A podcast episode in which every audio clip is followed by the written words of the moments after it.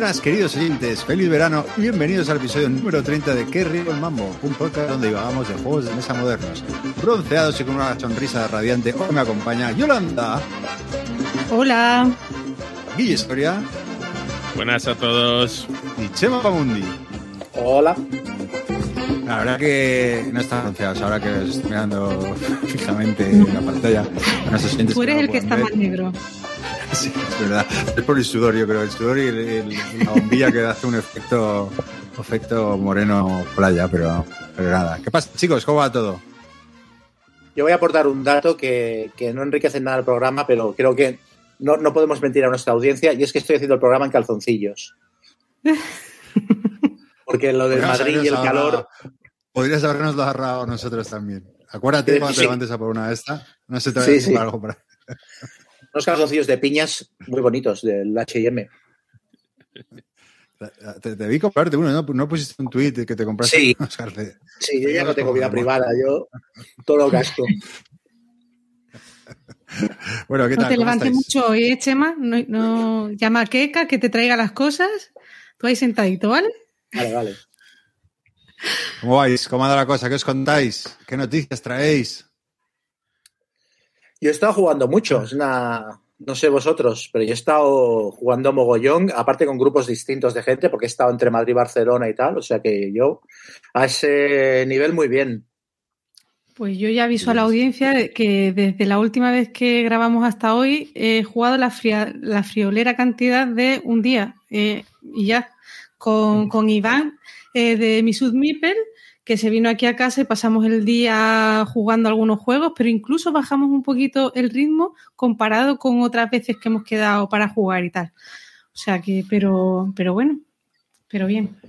Y Guille ha estado en su habitual retiro espiritual, ¿no? Sí, yo estuve una semana ahí dedicándome a jugar y luego el resto del tiempo, pues sí, habré jugado por el estilo o un poquito más. Ahora como en verano tengo jornada continua, yo creo que alguna tarde más hemos sacado para darle un poco al vicio. Sí, muy bien, sí, yo también he jugado a ritmo habitual. Pero bueno, Chema tenía una noticia con la que quería empezar, un, una noticia de Brain Token. Sí, bueno, salieron los premios de, del Spiel des Jahres, que eh, no me acuerdo ni quién ganó, quién ganó. O sea, Guille, por favor. El Kenner Spiel se lo paleo. ¿Paleo? Ese fue el Kenner Spiel, el paleo. Y yo diría que el Spiel fue el Micro Macro City. Ah, sí, sí es verdad. Es verdad. Eh, y el. No, el Arnak no se llevó nada, ¿no? Estuvo nominado al Kenner Pero Spiel. no. Era uno de los tres, pero no lo ganó. Pues he visto un hilo de Twitter de un tal Brain Token, que el tío se curra unos, unos gráficos muy bellos y tal, eh, que a mí es una cosa que me maravilla porque yo no sé ni abrir el Excel. Y el tío se ha estado mirando el histórico de los premios que ha dado eh, el Spiel des Jahres y la conclusión a la que llega, comparando el nivel de dureza que dan a los juegos en, en Geek y, la duración y tal, llega a la conclusión de que la tendencia bastante marcada es que con el paso del tiempo se den premios cada vez a juegos que duran menos, o sea que la partida es más corta y que tienen menos, menos dureza, menos peso en Board Game Geek. Y bueno, pone bastantes ejemplos y tal, parece que los números cuadran. Y bueno, no sé qué pensáis, porque sí que es verdad, yo siempre echo de menos juegos un poquito más tochos en los, en los Spiel des Jahres. Siempre tengo la sensación de que premian al juego que es como más familiar o más sencillo o más accesible. No, que la gente parece que espera que se le dé el premio a juegos como con más enjundia o más duros o tal. Y, y, es algo que se critica todos los años, pero claro, si te lees las bases del, del, del premio, pues realmente yo creo que se ajusta bastante bien, pero no sé, yo lo veo normal, vamos, que, que den premios a juegos con esa dureza y esa duración. Sí, yo creo, es que creo que lo hemos hablado esto ya como, ¿no? Como varias veces. Sí, eh, pero eh, eh, sí, yo creo que lo que ha dicho Joel, que al final las bases están ahí y son las que son.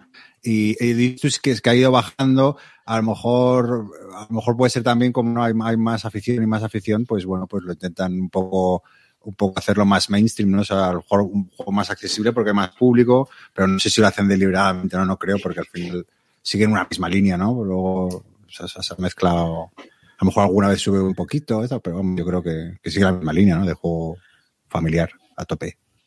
A ver, yo creo que eso, que desde que metieron el Kemner puede que hayan aflojado un poco más. Lo de la duración es verdad, pero también es el signo de los tiempos. Todo tiende a ser más corto salvo es la gente, lo, los tiempos de atención van disminuyendo y nuestra vida estamos ocupadísimos. Entonces yo creo que con eso va la duración. Y al final el Spiel des Jahres lo que quiere es encontrar juegos que se vendan y triunfen. Y parece que hasta ahora lo han logrado. Entonces, eh, yo para mucha gente que los critica, es eso, tienen sus bases y es que además les funciona. Eh, premios a juegos más complicados, pues al final es que no es lo que quiere la gente. Sí, es una pena por eso que haya juegos más duros que no, que no estén representados, aunque sea por un, por un premio especializado en, en, ese tipo de juegos. De todas maneras, yo voy a apuntar una teoría que me acabo de inventar, pero igual tiene algo de sentido. Y es que, a, a pesar de que está entrando, bueno, está entrando mucha gente en la afición, cada vez se venden más juegos, etcétera, pero claro, la gente nueva que entra en la afición necesita juegos sencillos a los que poder acceder. Y la gente que juega juegos más duros, igual la media edad va subiendo cada vez más y entonces lo que nos ocurre es que cada vez tenemos menos tiempo para jugar porque tenemos más obligaciones, etcétera. Lo digo porque el discurso de yo últimamente quiero cosas que sean fáciles de sacar a mesa y tal, cada vez lo oigo más por parte de gente que tradicionalmente no ha tenido ningún problema en enfrentarse a un juego con 40 o 50 páginas de reglas. Y ahora sí que parece que hay una cruzada no contra los juegos complejos, pero sí un poco en favor de juegos que, que te ofrezcan eh, sencillez de reglas y, y, que sean versátiles y fáciles de sacar a mesa y tal. Y no sé si esto eh, tendrá que ver, no, no sé si se sacan menos juegos complicados que antes. Probablemente no, pero se le saca quizás juegos a más gente y es eso, no todo el mundo quiere un juego de 50 páginas ni tiene tiempo. ¿Pero a qué juego jugáis? ¿Juegos de 50 páginas? ¿Eso qué es? Eh, ¿Tú? Ormera, tú. Exacto. Pero... Yo eso no, pero hablamos de euros, ¿no? Pero no sé. No, no, no de todo. 50 páginas, sí, bueno. no. De todo. Pero yo, por ejemplo, el último, en estos días, estoy jugando al nuevo Sword and Sorcery, que es un Dungeon Crawler, y las instrucciones eran 60 páginas. Los Madre. Dungeon Crawlers suelen llevar instrucciones larguísimas que luego la mitad te la saltas, pero. No, y el tema de la dificultad de los juegos es que yo creo que un poco la BGG ha ido bajando los niveles de dureza que le pone a ciertos juegos. Ahora Por todo cierto, es muy fácil. ¿Este nivel quién lo pone? La, el, ¿El, público. Editor? El, público. público sí, sí, tú votas de 1 a 5 en la dureza y la media de las votaciones es la que aparece. Además, es una media directa. Pero yo creo que la gente, eh, que es los que votan, eh, todo lo ponen con más fácil. Esto es el famoso, el de por favor que me expliquen quién le ha puesto eh, un 1 o un 2 a la SL en dureza. ¿Sabes? Sí. Ese tenía el 5 con asterisco. Pues no, no lo tiene. Y, y luego, eh, cuando ves a gente nueva que se enfrenta a unas reglas, eh, claro, la gente pronto te dice, me he comprado este juego y no lo entiendo. Y dices tú, claro, es que las reglas, la primera, si tú tienes que aprender de base unas reglas y no has jugado a nada, mmm, es que es complicado. Sí, tienes que aprender, te tienes que educar, ¿no? Un poco en leer reglamentos y saber cómo están estructurados y, y cuando coges un poquito de callo ya todo es más fácil, pero sí, eso es cierto. Sí, porque muchas veces tú ya no aprendes cosas nuevas, dices esto es como este, o juego sí. que ya sé, esto es como este. Pues esto lo he dicho yo siempre, cuando cada vez que intento hablar del de crew, el de la tripulación, que la tripulación es un juego muy chulo, muy sencillo, pero primero tienes que enseñar a jugar a bazas a la gente, y como no sepa jugar claro. a juegos de bazas, échale un buen ratito. Mm. Sí, sí. Y bueno, tú, Gonzalo, estabas súper engorilado con un, con un juego nuevo que se ha anunciado hoy en Twitter. Estabas exultante. Eh, sí, sí, estoy muy feliz porque ya sabes que no, no soy nada de superhéroes, ni historias de estas, y sí me siento muy solo cuando toda la gente se, se pone feliz porque ha salido una serie de Marvel o De un Marvel. poquito de Marvel o de lo Disney, yo que sé, estas cosas que, Mm. de superhéroes que no me gustan nada. Eh, y, y por fin, por fin veo unos dibujos animados que sí son de mi infancia y que me encantan. Y nada, se anunció un deck building para Essen, o bueno, para octubre, supongo que para Essen estará. Y nada, pues ya tengo un juego ahí que me tiene muy hipeado. Sí, yo, Pero no, no, no, es, no es LCG ni nada, ¿no? Es juego en caja cerrada y. Es que no, sí, solo he visto la noticia, pero pero- no. he visto el mismo tweet que tú. Eh, yo creo, a, a ver, bueno, dos cosas. Una primera, Gonzalo, sabes que durante un tiempo G. Joe los cómics los sacó Marvel, ¿no? Eh, sí. No O quería sea que soy, nada. soy un fan sin saberlo. Exacto. Eh, pero no, ya perdió derechos y demás. Y luego lo que yo creo, por la compañía que lo va a sacar y cómo hablan, que va a ser un sistema y puede ser compatible, porque ahí anunció también uno de Transformers, Deck Building, por la misma compañía que Renegade Games. Entonces, yo creo que serán como cerrados, pero que algo tendrán entre común. en Expandible, común. ¿no? Sí, que a lo mejor se pueden intercambiar cosas. Joe's no. con Transformers. Bueno, mira, Transformers también formaron parte de nuestra, por menos de la mía, me acuerdo así. No, no era tan fan, pero pues oye, Cobra contra un Transformer de esos, pues puede, puede molar. O- no, bueno, es deck building. A ver, puede que sea como el DC Deck Building, por ejemplo, que tiene muchas cajas que el sistema utiliza lo mismo y que luego salieron de Street Fighter y similar con su famoso sistema Cerberus, pero que no sean, que no las puedas jugar, pero sea un sistema parecido, cambiando alguna cosita en cada uno de ellos. Bueno, pero mira, buena, buena noticia. No sé si tenéis alguna ah, otra noticia, si no pasamos al primer bloque del programa. Dale, dale. Tenéis- Venga, pues nada, eh, hoy en el primer bloque del programa vamos a hablar de segundas oportunidades.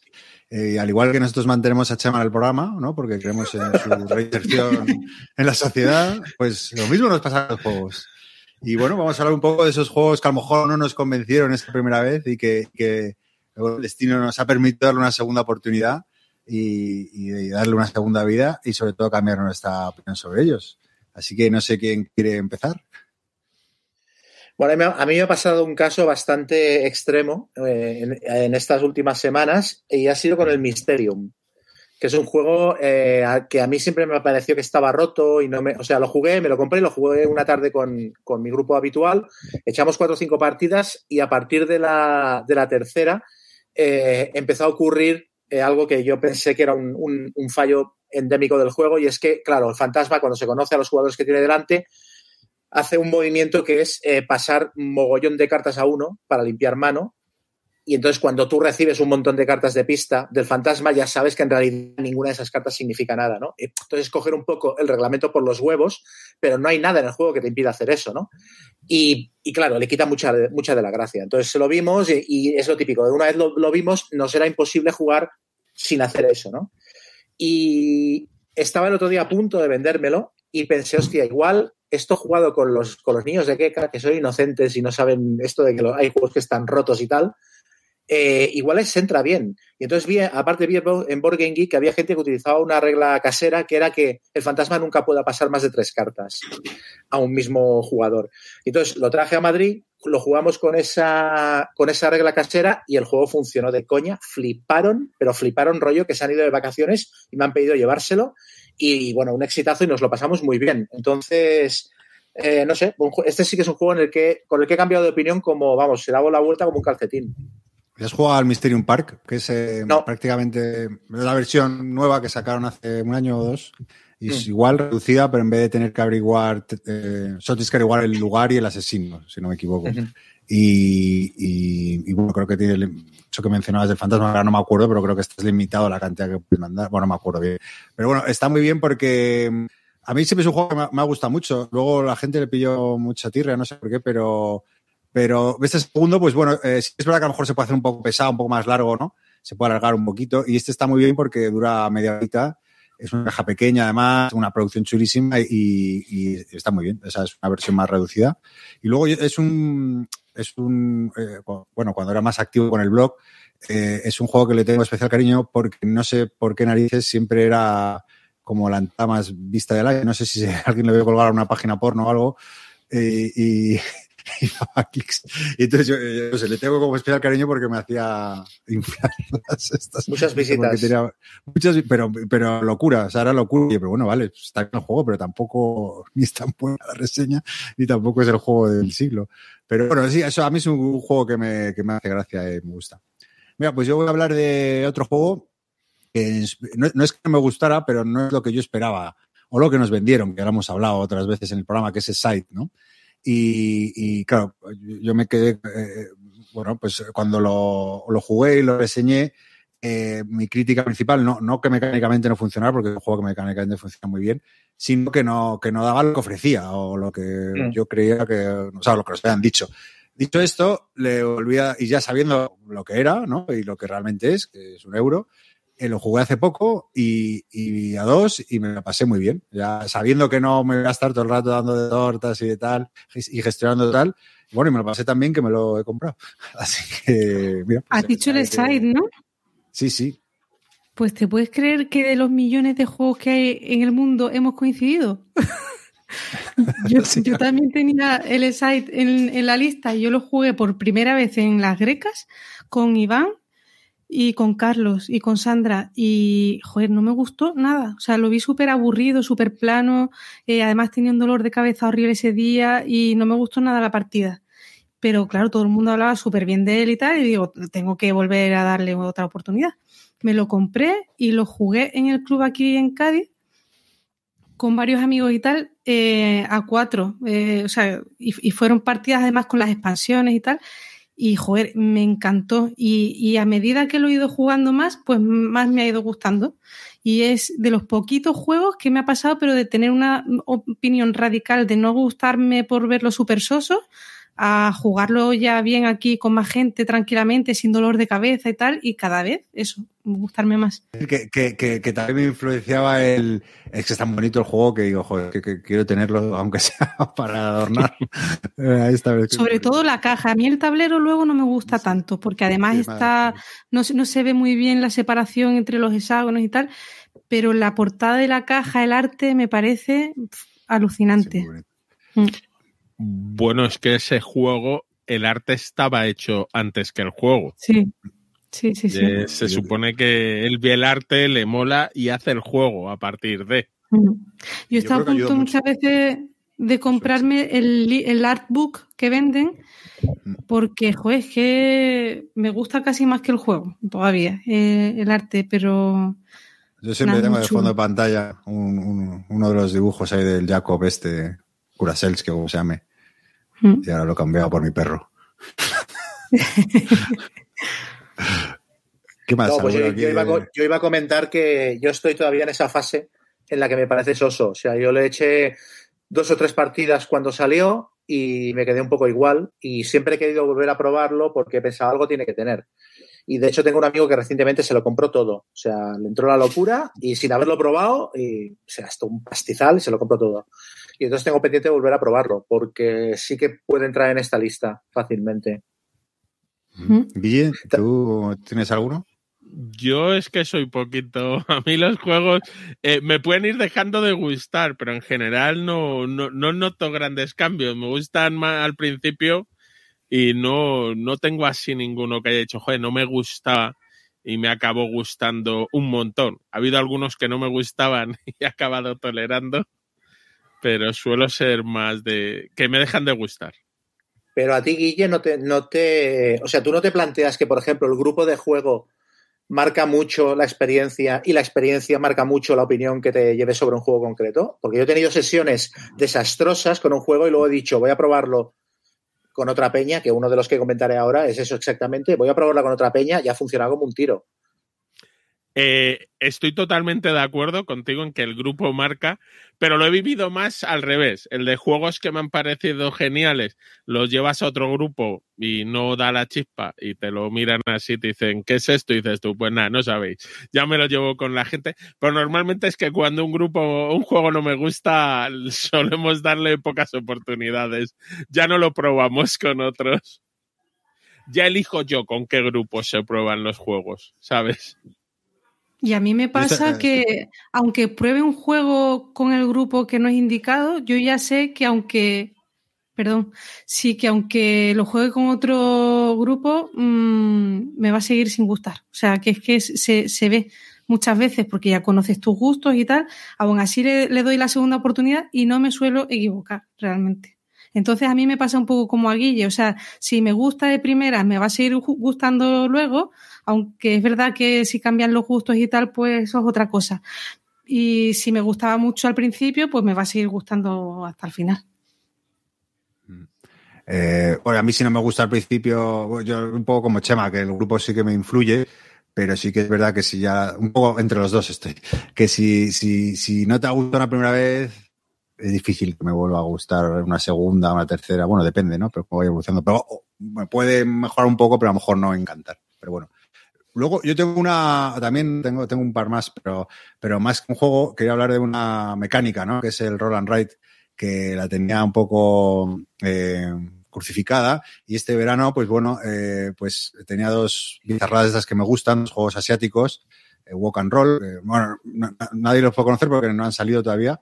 Y uno de Sasuke, ¿no? Que, es, que me gusta mucho que es la versión de dados de Let's Make a Bus Route. ¿no? Hagamos, hagamos una ruta de autobús, ¿no? Que es un, juego que, creo que se va a editar ya en Europa, que eh, bastante apañado.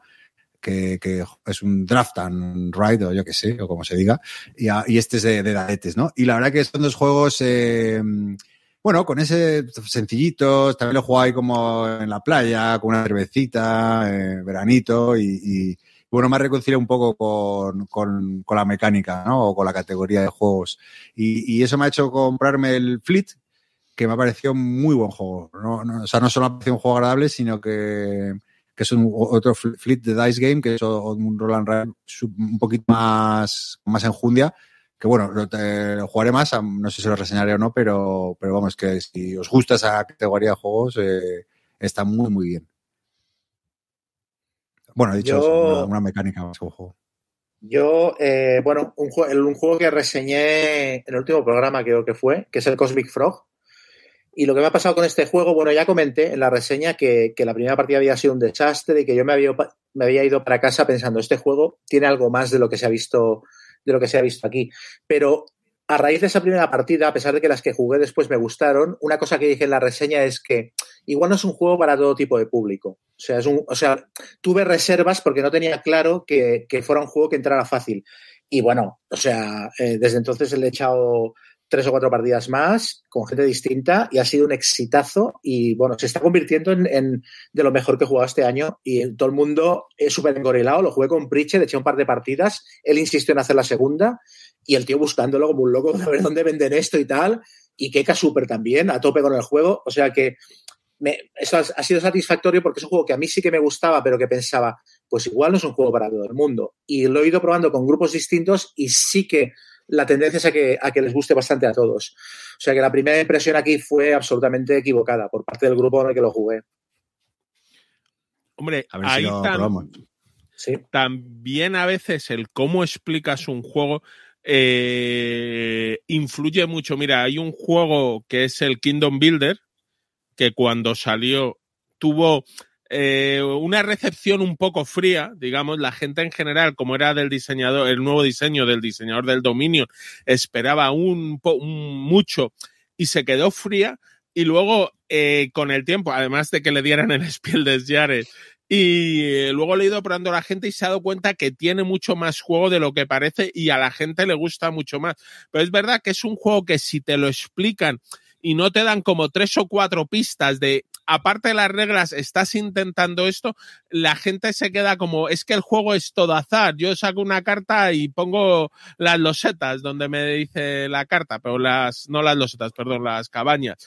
Y sin embargo, si tú explicas, no, hombre, las cabañas intenta fijarte la posición, intenta tocar el mínimo de terrenos posibles que te permite, luego consigue los poderes. Entonces, claro, la experiencia solo de tú explicando el Cosmic Frog probablemente de otra manera y dando a lo mejor alguna pista de cómo va este juego, eh, puede hacer mucho porque un juego mejore y que las siguientes partidas sean le guste más a la gente porque a veces un juego de primeras dice pero que en esto qué mierda hay que hacer mm.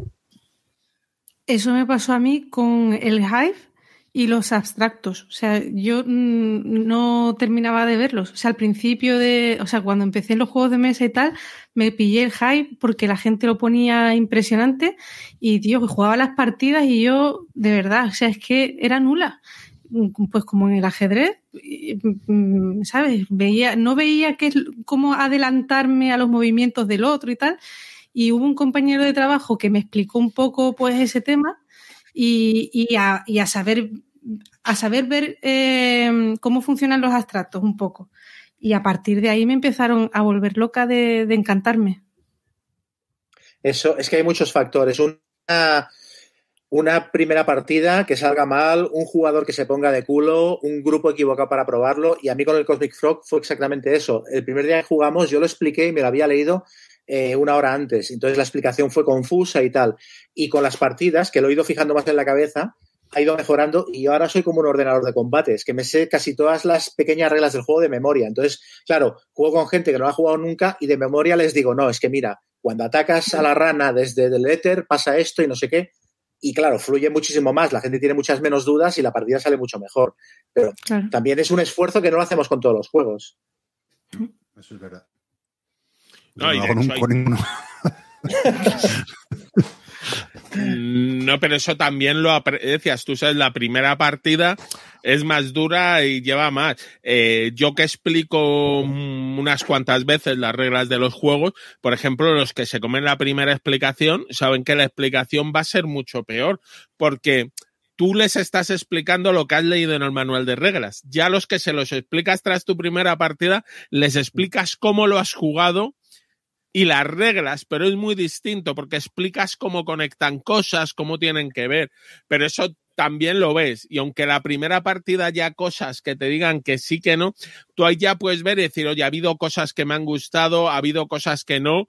Y en efecto, y conocer cuál es el momento de tu grupo y decir, oye, este no era el juego, pero tú, yo tengo que notar que hay algo ahí detrás para planteármelo. Entonces no voy a decir que el juego sea malo, sino que lo tengo que probar.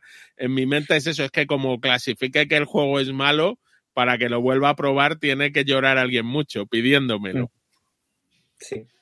Y un juego con el que he tenido un recorrido curioso ha sido con el Marvel Champions, porque el Marvel Champions he pasado de parecerme un simple juego de contar modificadores a que me regalaran una caja base, lo jugara mucho y, engancharme mogollón. Y ahora estoy otra vez en, el, en la curva de bajada. Estoy otra vez, lo he dejado muerto de risa desde hace bastante, bastantes semanas y el problema que tengo ahora con el Marvel Champions es que me sigue pareciendo un juego de, cortar, de contar modificadores. Me parece, y eso es lo que me hizo cambiar mi opinión para bien, que sí que tiene construcción de mazos, a pesar de lo que pueda parecer, sí que tiene una construcción de mazos interesante. Pero lo que me está pasando ahora es que me parece que yo tengo, y no lo tengo todo, pero igual tengo, no sé, 15 mazos de héroes y tres o cuatro villanos. Y me da la sensación que hay una descompensación ahí que me ha hecho perder la, perder un poco el interés como coleccionista. O sea, me estoy pegando siempre contra los mismos villanos. Y hay un montón de héroes por probar que al final hay algunos que se parecen entre ellos mucho y tal. Entonces, no sé si, si yo necesitaría que sacaran más packs de villanos y dejarme de comprar personajes que al fin y al cabo, o sea, a mí, eh, no es la bruja escarlata bien, pero eh, Mercurio me da lo mismo. O sea, ¿sabes? Y te lo acabas comprando porque, porque te faltan la cole, pero en realidad. A mí con el, Marvel me, había, me pasa lo contrario que a Chema, que me gusta más eh, cambiar de héroe que de villano. Porque al final son como mecánicas diferentes y maneras diferentes de jugar, y con el villano no noto tanto eso. No sé por qué. Yo, el Marvel, en efecto, es mucho de contar, pero, hombre, puedes jugar con el mismo villano y luego puedes de carta cambiar cosas dentro de cada villano, tienes encuentros, es decir, puedes jugar a ver cómo de difícil puedes ponerlo eh, y cosas así. Y luego sí tiene bastante construcción o adaptación de cada héroe. Ahora, hay formas de juego y puede que en un momento dado si sientas, tú que eres una persona que te metes mucho en los juegos, que esto se convierte en muy mecánico. Ahí puede ser, no te lo niego y digas, a mí me da igual llevar al hombre gigante este, lo que me interesa es su mecánica. Pero sí. Es muy mecánico. Lo que pasa es que es verdad que es un juego de combos absoluto, entonces a mí los juegos de combos me gustan y es normal que me haya, que me haya acabado entrando. Y es verdad que los villanos, cambiándoles cartas de mazo o, sets de mazo y tal, los modificas un poquito, pero para mí no lo suficiente. O sea, yo agradecería que ahora, es que hay muchos además en Marvel que, que podrían ser muy chulos, que empiecen a sacar villanos y lo de Thanos tiene buena pinta lo que van a sacar ahora porque lleva las gemas que podrá modificar cualquier mazo de villano y ya lo hará diferente pero yo ahora lo que, lo que he hecho para alargar la vida es jugar con los villanos a, máxima dificultad y entonces lo conviertes como en un reto, en plan, a ver si con Hulk soy capaz de ganar a, Ultron en nivel super bestia, ¿sabes? Y, entonces ya eso se convierte en un reto y, ya le das más partidas. No lo he conseguido, por cierto. Bueno, es que Hulk es peculiar, ¿eh? eh como eh, bicho, pero en general sí. Eh, igualmente, a ver, villanos tiene muchos. Si tú te compras una caja de campaña, te vienen cinco villanos que puedes jugar los desligados de la campaña independientemente y jugar contra ellos. Y luego ya te digo, aparte de meterle las cartas experto y jugar con los niveles 2-3, si quieres puedes meterle los encuentros de la silla del juego final, de la última campaña, métele los encuentros del cazador de cabeza. Eh, le metes varios encuentros y aquello se convierte en bastante más difícil. Bueno, eh, yo, solo, eh, es que me, me viene a la mente uno que le di una segunda oportunidad, pero volvió a salir, que es el, el Arkham Horror LCG, que, que le di una lo, vendí, lo compré, lo volví a jugar y lo volví a mandar a casa. Así que, bueno, pues... para un programa de terceras oportunidades. Oye, es que yo a mí con el Arkham me ha pasado lo mismo, ¿eh? Estoy eh, que he ido a intentar jugarlo un par de veces y he jugado unas cuantas partidas otra vez y, joder, que, que no, no me apetece seguir jugándolo. Ni me, ni me ofrece la sorpresa que me ofrecía al principio, ni no sé si es por la época que estoy pasando de jugar poco y tener poco tiempo y tal, pero joder, cada vez que lo ido a desplegar, tanta cosa, tanta mecánica, tanto cambiar carta por otra, porque yo qué sé, es como muy engorroso todo y, me, paso toda la tarde a lo mejor para un escenario, ¿sabes? Y, me da muchísima pereza, me da mucha pena porque es o fue uno de los juegos con los que más he disfrutado en los últimos años, pero es verdad que últimamente, pero ninguna gana. Que sé que a lo mejor más adelante sacan otro pack, otro, por ejemplo, el que han anunciado de las montañas de la locura y tal, y otra vez lo, lo vuelvo a jugar, pero Hoy por hoy no me apetece nada y con ese he cambiado mucho. Mira, cómo coincidimos yo. de todas maneras, esto fue una locura que hiciste tú, lo del Arjamborro, como cuando te dio por comprarte miniaturas de la Guerra Civil Americana. Son estas cosas que te sales del personaje a veces. Irse de la zona de confort. Los LCGs no llegan a ser la, mini, la monoafición como cuando estás jugando a un CCG, a un mágico similar, que casi le cas todo tu tiempo, pero requieren, yo creo, para disfrutar un estar cada, no constantemente, pero casi cada poco tiempo jugándolos, metidos en ellos, porque si no luego se vuelven inabarcables. Entonces, puedes volver luego a coger la afición si la quieres coger muy fuerte, pero si no requieren eso, mucho esfuerzo y dices, oye, que es que para echarme una partida tengo que mirarme aquí 800 cartas, va a ser que no. Esto le pasó al Netrunner. Al Netrunner le pasó exactamente esto, que llegó un punto en el que la, gente para entrar de cero en el Netrunner era, era imposible, porque, porque es que, o sea, se, acababan las expansiones y los ciclos y tenías tanto para abarcar que no, era muy complicado. Y luego lo que ha dicho Gonzalo eh, también es verdad. O sea, yo cuando un juego no me, gusto, no, me gusta, eh, lo vendo y luego por lo que sea vuelvo a caer sigue sin gustarme y lo vuelvo a vender. Es que, o sea, esto yo creo que lo hemos hablado alguna vez. O sea, yo he recomprado a lo mejor un juego tres veces y sigue sin gustarme, pero caigo en, lo mismo. Me ha pasado con el Esto es muy curioso. Esto, o sea, esto yo antes de conoceros no conocía a nadie que lo hiciera, lo de no me gusta, me lo vendo y al cabo de un tiempo me lo compro otra vez y me lo vuelvo a vender y me parece alucinante. Te presentaremos aquí en un día de estos. Sí, ¿A ti no te ha pasado, Chema, eso? ¿Qué quieres que te guste un juego, no? Sí, sí que me ha pasado, pero cuando si sale por la puerta ya, ya está, ya la decisión está tomada. Pues yo el otro día hice, eh, eh, en la BGG estuve mirando los juegos que había tenido, ¿no? Que ya, llegan a ser, bueno, ser un puñado. Y, y, la verdad que empecé, yo, uff, y a mitad lo dejé, porque empezó, empezó esta nostalgia de algún juego, de varios juegos, y yo, joder, este, ¿por qué lo vendí? Si era una joya, no sé qué tal. Y mira, dejé de mirar porque me iba a volver loco. Así que no, no lo hagas. bueno, no sé si queréis comentar alguno más o empezamos o pasamos al siguiente bloque. Yo pues ya, la lista ya la tenía, ya la tenía, ya, los he tachado todos, sí, los que tenía de ejemplo. Yo sé a comentar juegos que al revés, que en una época me parecían maravillosos. Yo, por ejemplo, al Hombre Lobos de Castro Negro, hubo una época que jugaba todas las semanas y partidas, y en un momento dado llegué y dije, eh, esto ya no me gusta, esto es un rollo. Y vamos, ahora me tienen que pagar para plantarme jugar un hombre lobos de Castro Negro. Pero es que todo acaba, todo en exceso acaba, acaba cansando. Yo me acuerdo de, eh, bueno, el cantante de Pearl Jam, Eddie Vedder, que en un documental sobre el grunge decía que llegaba un momento que yo oía una canción mía por la radio y, pensaba, si vuelvo a oírla, saltaré por la ventana. O sea, yo ahora mismo, o sea, que me sienten a, me tienen para que juegue a Carcassonne o a Catán. Y, sigo valorándolos como buenos juegos, pero los considero absolutamente quemados por mí. O sea, no. Pues yo me los volvería a jugar sin problemas. Mira, el Carcassonne lo jugué hace poco otra vez y la verdad que está muy bien. Sí, pero no, no hay que quemar, eh, sino como todo en la vida, te cansas.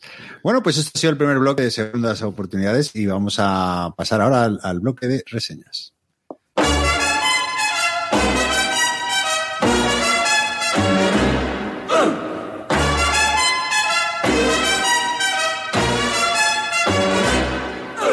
Papa loves mambo.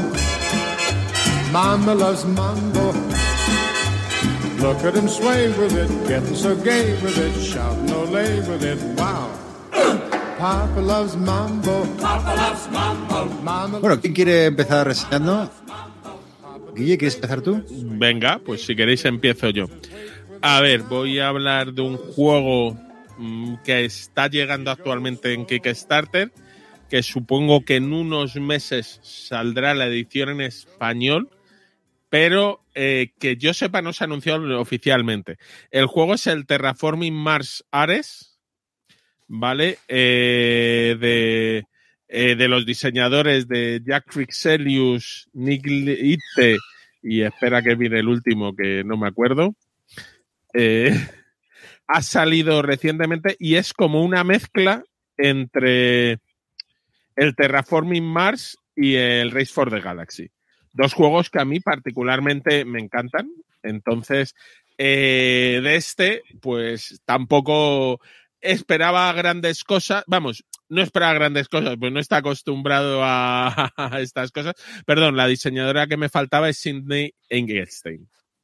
El juego lo ha publicado Stronghold Games y supongo que en español lo sacará maldito, pero como os digo, creo que no lo ha confirmado oficialmente. Eh, el juego es, eh, entonces, tiene todas las cartas y el desarrollo como el Terraforming Mars. Lo único es que copiando las mecánicas del Race for the Galaxy, solo se van a jugar las fases que elijan los jugadores. Cada turno, lo primero que va a elegir cada jugador es una de las cinco fases que se van a jugar. Entonces, eh, se jugarán, los pondré una carta boca abajo, se revelarán y solo se jugarán esas fases que han elegido los jugadores. Y por elegir una fase te dan una pequeña ventaja. Entonces, eh, hay una fase para jugar cartas verdes, que la ventaja es que te saldrán más barata. Hay una para jugar azules y rojas, que la ventaja es que puedes jugar una segunda o robar una carta. Una fase de usar las cartas azules de acción, una fase de producción y una de robar cartas. Entonces, eh, esta es la mecánica del race. Cuando vienes de jugar mucho al terraforming, se te hace muy raro porque tú estás acostumbrado a jugar todas tus cartas que puedas con el límite económico, pero que nada te limita a cuántas puedes jugar y que además cuando acabes la fase eh, recibes dinero y luego vas a robar cartas pagándolas. Aquí las cartas no cuestan dinero, pero de hecho en cualquier momento las puedes descartar por tres y eh, en vez de tener un tablero grande con todo Marte, lo que tienes es un tablerito reducido donde hay unos marcadores de oxígeno, de calor, que son iguales que los del juego base. Lo único es que les han puesto unos colores según los niveles. Entonces, ahora cuando te dice una carta tiene que tener, en vez de decirte más temperatura de X, te dice que el nivel de temperatura tiene que ser rojo o superior y nueve océanos que dar la vuelta. El juego es muy rápido, eh, se juega simultáneamente. Cuando uno da la, sale la acción de jugar una carta, pues todo el mundo se la juega a la vez. Y aquí cambia un poco. En el antiguo juego había mucha, competición cuando se estaba llegando a los finales de los track por ver los últimos que terraformaban. Aquí en la misma fase en que se acaba un track, eh, lo puedes hacer tantas veces como quieras y te siguen dando los puntos de terraformación, que te obliga a jugar un poco distinto, esa sensación, porque aquí hay veces que te espera, no lo voy a acabar, lo acabo en la siguiente fase y en vez, aunque quede un hueco, yo voy a hacerlo seis veces para que me dé los puntos. Se va a acabar como el otro en la fase en que se terraforme completamente Marte y se contarán puntos, que los puntos eh, son básicamente lo mismo, es el terraforming más los que me den las cartas más cubitos.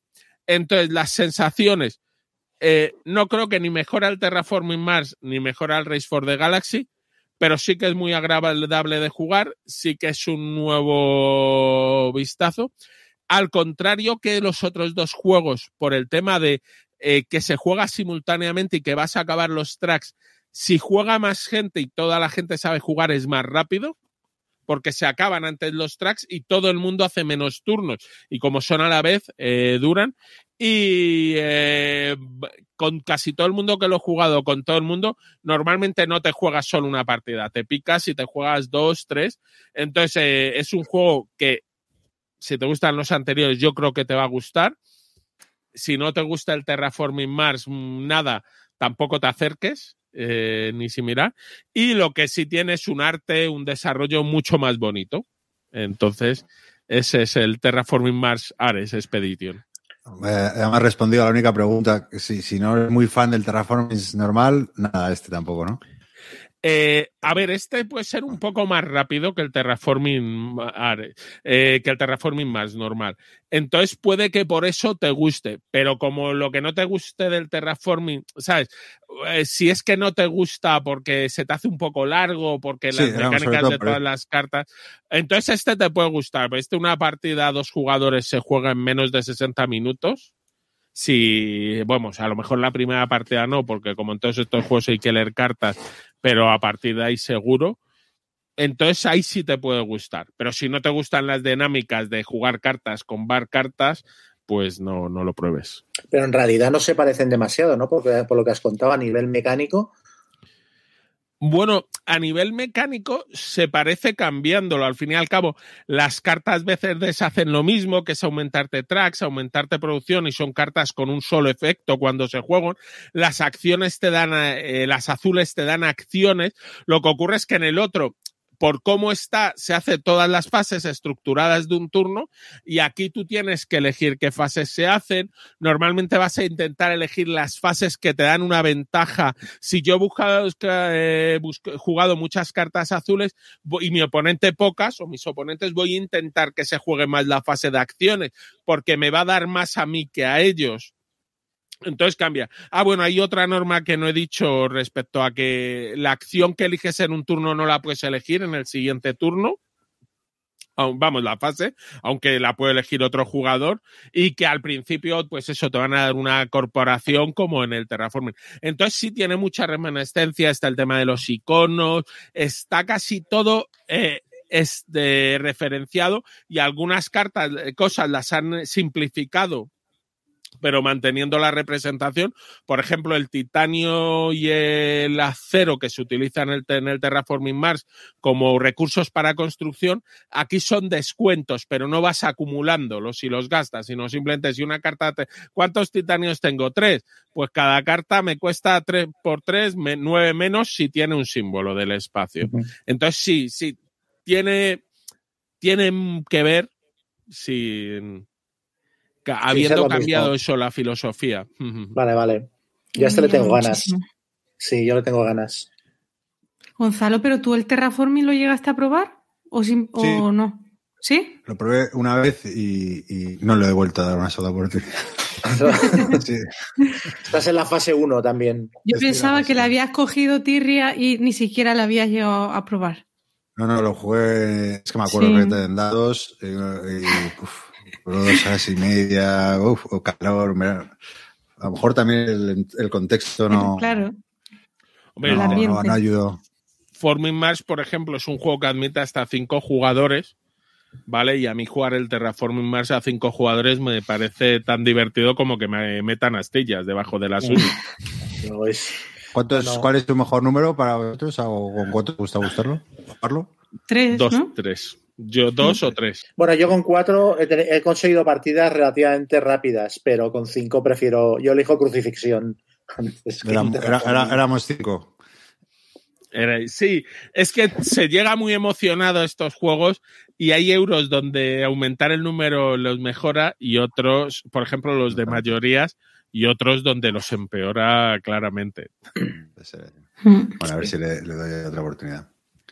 Bueno, si queréis, continuamos. Eh, yo voy a hablaros de, Imperium Classics. Eh, Imperium Classics es un, juego que, fracasó en Kickstarter en 2015-2016 y finalmente lo cogió Speed Games y cambiaron un poquito, no, cambiaron no, porque han mantenido casi todo el arte, la han mejorado un poquito y bueno, al final una cosita por allá, pero básicamente es el mismo juego y bueno, es un deck building de civilizaciones, ¿no? de Nigel Buckel, que es un autor novel, creo, ha publicado dos cositas no muy conocidas, y David, David Tursi, ¿no? que es el de Tekenu, y Tawantishu y, y sobre todo muy conocido por desarrollar el modo solitario en muchos euros. Ya está inventando nombres. Sí, se la ha inventado ahora mismo, pero bueno, Tawantinsuyu, ¿no? Sí, Tawantinsuyu. From the top of his head. Bueno, y este es un juego de uno a cuatro jugadores. Eh, bueno, decir que existe otro Imperium, que es el Imperial Legends, eh, que viene en otra caja. Y bueno, cada juego viene con ocho civilizaciones, pero vamos, los dos juegos son compatibles, ¿vale? Bueno, no, voy a entrar al detalle mucho ni de reglas ni del este. Básicamente, cada civilización eh, se juegan con muchas cartas comunes y luego cada civilización tiene de 23 a 28 cartas únicas, ¿no? Pues según la civilización que juegas, pues puede ser 23 específicas de tu civilización, que luego se mezclan con cartas comunes, ¿vale? Eh, bueno, y a ver, eh, unas, cosas interesantes del juego que al principio, bueno, una, a ver, es un juego que, no inventa nada, para ser sinceros, pero algún, detalle que está interesante, ¿no? Como que, que empiezas siendo un bárbaro, ¿no? Y, cuando alcanzas un determinado hito, pues, pues eh, vas a ser civilizado y hay un tipo de cartas que, que, tienes en la mano que ya no ya no puedes utilizarlas eh, eh, al completo o parcialmente o ni siquiera las puedes utilizar. Eh, y bueno, básicamente el juego, pues tú en tu turno hay tres tipos de acciones diferentes, pero normalmente siempre se juega una, que es jugar tres cartas de tu mano, tienes mano de cinco, y bueno, vas jugando tres, y lo típico, pues adquiere un recursito aquí, activa una carta, para que luego puedas, yo qué sé, hacer con barra alguna cosita y demás, ¿no? yo qué sé, cartas como las de tributo creo que son las que dan puntos al final de la partida, eh, o cartas de fama que son más difíciles de conseguir. Bueno, hay diferentes tipos de cartas, ¿no? Y, bueno, tú vas intentando coger de aquí de allá, también en función, en teoría, en función de la, y digo en teoría porque tampoco lo veo tan asimétrico como he escuchado, eh, según las que tienes, sí que es verdad que tienes diferentes objetivos o hay objetivos que te benefician más eh, bueno, pues en función de lo que te toque, vas a hacer una cosa u otro. Y bueno, la partida también puede acabar de cuatro formas diferentes. La más normal es que se acabe el mazo de gloria, si creo que se llama así, si no me equivoco. Y en ese momento se puntan las cartas y listo. Bueno, que, mecánicamente eso, lo he dicho, que no, tiene algunos detallitos en la forma, pero en el fondo es, muy parecido a cualquier deck builder, ¿no? ¿Qué me parece el juego? Eh, bueno, voy a empezar por lo bueno, que es mucho más corto.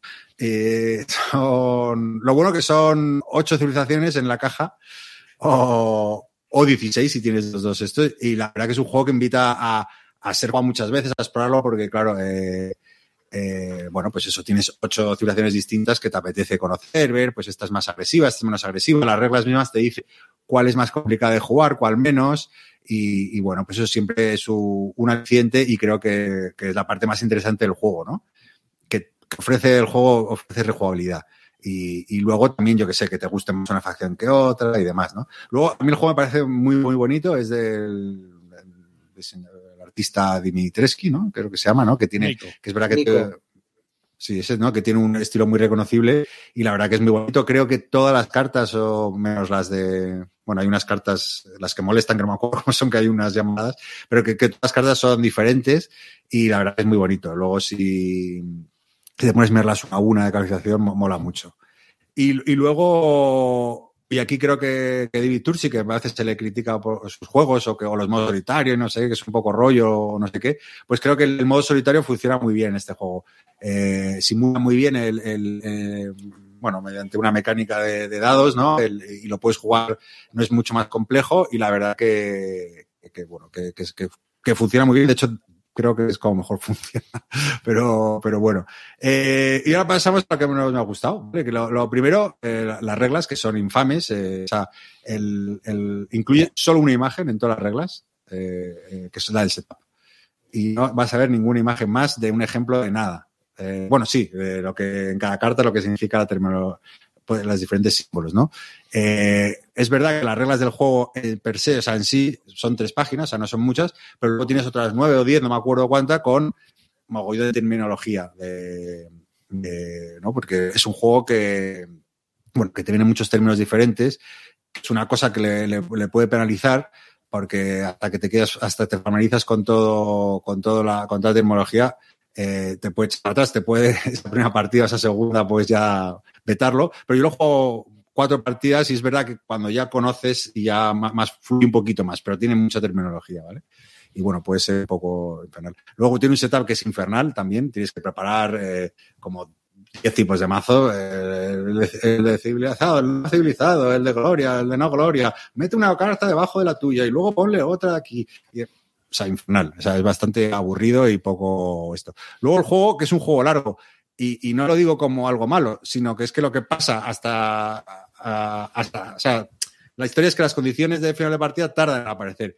Y todo ese intervalo no, es que no es, no, es tan interesante. Al final es, ¿sabes? que es un juego que, que es entretenido, vas haciendo tus cositas, eh, robas un recurso, eh, eh, las facciones son diferentes.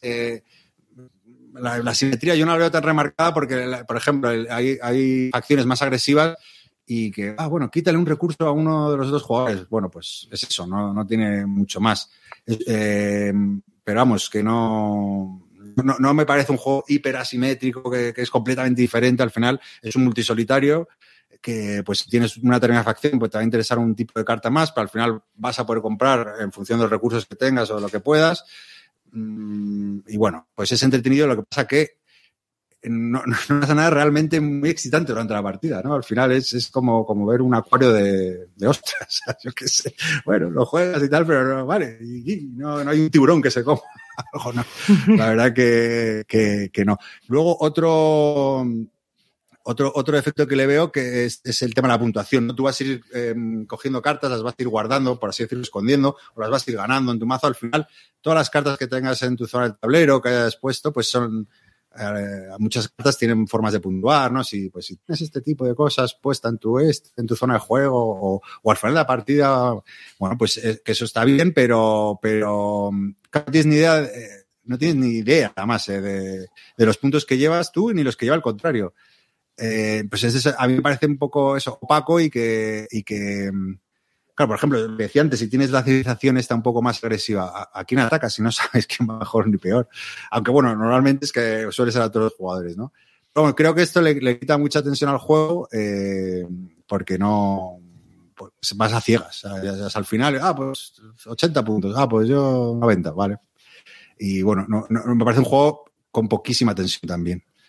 Y luego tampoco mencionar el diseño, que es, bueno, que no tiene nada muy atípico, tiene algún detallito, pero, pero tampoco me parece un juego nada elegante mecánicamente, ¿no? Que coge cinco, porque luego tienes, tienes uno, dos tipos de tokens, uno, tres, para, tres tokens para marcar cada acción que hagas en tu turno, luego otros para, para bueno, sí, bueno, es que, es que no os lo explico porque es, un lío, pero vamos, no, nada elegante, vamos. Cuando juegas dos veces ya sabes jugar y no hay ningún problema. Y, y luego, bueno, a mí tampoco me ha parecido muy temático, es lo que os decía, que, que esa simetría de las facciones sí que lo puedes encontrar con alguna más agresiva, pero bueno, al final es, es un juego que bastante eh, coge un recurso, quita un recurso, coge una carta, coge una carta, pues cuatro puntos, pero no, no, no me mete, no me, me, vamos, yo que sé, puede ser un cartaginés, un romano o cogollos de la frontera, vamos, que no, no te da igual, no, no, no, lo vas a sentir. Y, y poco más. Mm, ¿Qué tan Yo sé, supongo que no, sí, no. Este es uno que quería, quería y le he insistido. ¿Sabes lo que pasa? Jugué dos, no me terminé de convencer, no me parece mal juego tampoco. Y luego lo jugué en solitario y en solitario me fluyó más la partida. Y, Eso te leí. le, voy a dar otra oportunidad y luego lo volví a jugar. No fue larga la partida porque lo jugué a dos, ya no a tres no lo juego ni loco. Pero al final dices, vale, está bien, pero mm, no, mm. es un poco lento, un poco excitante y nada, y boleto, sí, ya le he dado boleto. Es curioso porque yo, la gente estaba como muy a tope esperando este juego y luego eh, yo he ido hablando con gente a la que iba llegando y me parecía curioso que me lo ponían bien la gente que lo había jugado en solitario y que solo lo había jugado en solitario y me lo ponían a parir la gente que lo había intentado jugar con tres o más jugadores. Y pensé, uy, espérate, ¿sabes? Y tiene pinta a, a uno de los, de los juegos que se desinflan del 2021, ¿no? Bueno, eh, eh, es lo que te he dicho, a solitario y a dos. Em, eh, a dos también lo volví a jugar, la cuarta partida fue a dos. El juego con MacLeod, lo pilla, era su primera partida, pero lo pilla todo al vuelo. Y la verdad que tardamos una hora. pero es lo que digo, pero es que el problema no es ese, que puede ser más largo o más corto. A mí no importa que sea dos horas si, si lo que pasa es divertido. Es que no pasa nada. Cojo esta carta, bajo esta. Ah, vale estas tres, y bajo tres amarillas, mm, me puedo coger una carta de gloria que me da puntuación. Vale, ya coges el patrón y eso es lo que tienes que hacer. Pues eh, reciclar el mazo para volver a hacer eso porque es la forma que tienes de puntuar. Si eres una.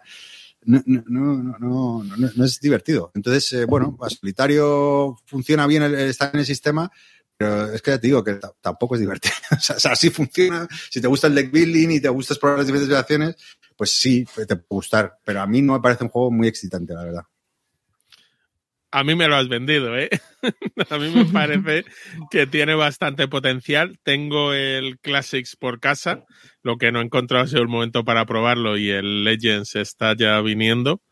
Eh, pero eh, entiendo tu opinión, pero claro, es eso, que es un juego donde las mecánicas priman y son mecánicas de gestión que a ti no te gustan, pero, que tiene buena pinta. Yo creo que sí, que es un juego probablemente lo que le vendió y mucha gente esperaba un juego histórico, muy temático, muy tal, y al final eh, es un juego más mecanicista y claro, la gente que, que esperaba eso, y luego lo que decíamos antes, seguro que el número, ver estos juegos que son más solitarios, multijugador, claro, ver el entreturno se convierte en un, en un, aburrimiento. Si estás jugando dos o tres, dices, ah, bueno, tal, pero como ya metas uno más, dices, es que me puedo hacer. Sobre todo por lo que comentaba, que hay mucha terminología, eh, eh, que, si no estás familiarizado, ah, ah, que tu carta hace qué y esto que hacía, y, tampoco son cosas muy intuitivas de hacer. Eh, bueno, entonces pero vamos, eso es como todo. Yo creo que al final, si, si juegas muchas, pues ya, y quién se va a jugar, pero bueno, a uno o dos, sin duda, mejor. Y a que le guste el de building, pues tal, pero vamos, not in, not my house. not in your table, not in your table. Not in my table, not in my table anymore. Eh, está bien, yo, yo lo probaré y yo os contaré las sensaciones. Muy bien, pues no sé quién quiere continuar. Chema, Yol. Yo mismo. Venga, pues eh, a ver, yo voy a hacer eh, lo contrario de abogado del diablo, que es cuando por los gilipollas. Voy a hacer el gilipollas, no sé. Voy a hablar de, porque voy a hablar del Bargel Bros, que es un juego que la mayoría de reseñas que he visto dicen que supera al 1 y a mí me ha decepcionado. Ahí, sin parecerme un mal juego, eh, me parece que se queda por debajo del 1 en, los aspectos que al menos a mí me, resultan importantes. Eh, bueno, decir del Bargel Bros 2 que, bueno, la editorial eh, que lo sacó originalmente, uh, Forwards Games, con el, con el Bargel Bros. original tenía seguramente el juego con el, con el peor empaquetado del mercado. Y sin embargo, ahora con el Bargel Bros. 2 tiene los dos juegos con el peor empaquetado del mercado. Porque si la caja del Bargel Bros. 1 era demasiado pequeña y no cabía nada y tal, por lo menos tenía la ventaja de que era pequeña, precisamente, y que era un juego em, portable, que lo podías meter en la maleta y tal. Esta caja del Bargel Bros. 2 es un mamotreto absurdo, que además es un mamotreto absurdo por un motivo de juego que luego no funciona entre otras cosas. Se podría haber resuelto con una caja estándar pequeña, del mismo tamaño que la otra, un poquito más grande, y yo creo que el juego no se hubiera, no, hubiera adolecido de. O sea, no hubieras echado nada en falta. Pero bueno, em, bueno, sí, no sé si conocéis el Bargel Bros o la serie de juegos de Bargel Bros, pero bueno, básicamente son unos juegos de ir em, descubriendo los setas y lo que tienes que hacer es atracar, hacer pegar un palo, hacer un, hacer un robo, ¿no? La típica película de, de super robos y tal. En el primer juego tenías que explorar un edificio con tres plantas, dos o tres plantas, depende si era escenario eh, de inicio o escenario completo. Y entonces ibas moviendo tus, tus por las plantas, descubriendo los setas hasta llegar a la caja fuerte, hacer unas tiradas de dados para descubrir la combinación, abrirla, robar lo que había dentro y escaparte antes de que los guardas eh, te localizaran, ¿no? Eh, bueno, era un juego bastante simpático, muy ocurrente en algunas cosas, con un sistema de movimiento automático de los guardias que era bastante chulo y luego con mucho rollo de, jugártela eh, con las losetas de habitación, eh, porque antes de entrar en una loseta de habitación podías mirar a ver qué había, tenías un número de acciones por turno, podías gastar una acción para mirar lo que había y entonces le dabas la vuelta a la loseta o cuando ibas apretado de tiempo podías entrar en la loseta directamente y entonces pues si había una alarma te la comías, si había un, una barandilla te podías caer a la planta de abajo, pasaban cosas muy locas. Tenía cierto aire a, los cortos de animación de la Pantera Rosa contra el Inspector Cluso, este tipo de humor. Es un juego que da mucha risa jugarlo, además, porque a medida que va avanzando el robo, las cosas se te van poniendo peor. Aparte, tiene cosas como que robas de la caja fuerte, es una estatua que pesa un huevo, entonces pues pierdes movimiento, no puedes hacer según qué acciones y tal. O sea, tiene ese puto payaso muy divertido. Y el Bargel Bros 2 em, intenta, de alguna manera, corregir em, los puntos débiles del original y creo que por el camino se ha perdido el humor. Se ha convertido en un juego mucho más mecanicista, se ha convertido en un puzzle mm, mucho más seco, y entonces sí, son mejoras de reglas, pero son mejoras de reglas que a mí no me interesan. Eh, en el Bargel Bros 2, en vez de asaltar un, edificio para robar la caja fuerte, lo que robas es un casino. Está lleno de gente y siempre tiene dos plantas en lugar de tres. Ah, entonces, bueno, novedades que aporta respecto al Bargel Bros original. Ah, los personajes, en vez de tener una, única habilidad de serie, tienen tres habilidades, que son tres cartas, que aparte te las tienes que comprar para activarlas. Tienes que gastar acciones para activar las cartas de habilidad. Y cada vez que usas la habilidad, por lo general le das la vuelta, tiene un segundo efecto por el otro lado y luego ya la descartas. Entonces, esto ya, por ejemplo, de salida me parece que es sobrecomplicar el juego para conseguir un efecto que para mí mm, es un poquito más tenue que el del primer Bargel Bros. O sea, en el Bargel Bros original, cada personaje tenía una habilidad, la podía usar las veces que quisiera y, bueno, era bastante, te ayudaba bastante a avanzar la partida. Y aquí tienes tres habilidades diferentes que son muy tochas, pero solo las usas una vez. Cuando las has usado, tu personaje se convierte en un personaje normal como el de otro jugador. Y además, es como muy engorroso el rollo de tener que comprarte una habilidad, equiparla para activarla, cuando la activas darle la vuelta, para volver a activarla, descartarla. O sea, es como demasiada complicación para el efecto mecánico que acabas eh, consiguiendo. Luego, otra novedad importante que tiene, eh, el edificio original que robabas estaba vacío y en cambio en este hay gente porque es un casino y robas el casino mientras está el público por ahí dando vueltas. Entonces esto lo han resuelto con, una, con unos marcadores de, de gente que va por ahí que los repartes boca abajo por el tablero y a medida que vas entrando en las losetas les vas dando la vuelta. Y antes de resolver la loseta, que las losetas son pues la cocina. En la cocina, cada vez que entras, tienes que poner un marcador de alerta y cuando hay tres, salta una alarma. Eh, en la sala de seguridad, desde aquí puedes quitar marcadores de alerta de, de, las otras alarmas, tal, cosas así. Pues antes de resolver la habitación, resuelves al, al, personaje que hay allí. Que puede ser un borracho, una actriz famosa que te haga venir, un tío que te pida un favor, un camarero que te haga resbalar, mil cosas. Y esto en teoría tiene gracia y está bien implementado a nivel temático, pero a nivel de juego, uh, los personajes son de tres tipos. Hay los, rojos, que si miras desde la loseta de al lado, los revelas y entonces los descartas, pero si entras en la loseta, te comes el efecto. Los amarillos, que es al revés, o sea, si miras desde fuera de la loseta, te comes el efecto y si entras en la loseta, los descartas. Y los azules, que tienen habilidades de usar y descartar. Entonces, claro, en teoría dices, oh, tienes más decisiones, pero en realidad es como tirar una moneda. Porque tú antes de mirar una loseta no sabes de qué color va a ser el personaje que hay, que allí, no tienes ninguna agencia sobre lo que vaya a pasar y es un poco, pues eso, tirar una moneda al aire a ver si sale cara o cruz. Entonces, de nuevo, eh, es un, un, una implementación que a mí me parece que le acaba añadiendo más engorro y más duración, porque son mini efectos de, bueno, el camarero te hace resbalar y te vas a la loseta al lado, cosas así. O la diva te llama y vas y te mueves a la loseta donde está. O el borracho te hace perder un turno, no me acuerdo cómo funciona, pero bueno, son cosas así que igual esto no. Eh, y luego, otra cosa que tiene diferente al primero es que en el otro eh, encuentras, la, encontrabas la caja fuerte, tenías que hacer unas tiradas para abrirla y ya está. Y en este, eh, primero tienes que encontrar en una planta el despacho del director del casino y en la segunda planta la caja fuerte y lo que haces es pasar básicamente dados del despacho del director con acciones a la loseta de la caja fuerte. Y entonces el que está en la caja fuerte ya puede intentar abrirla.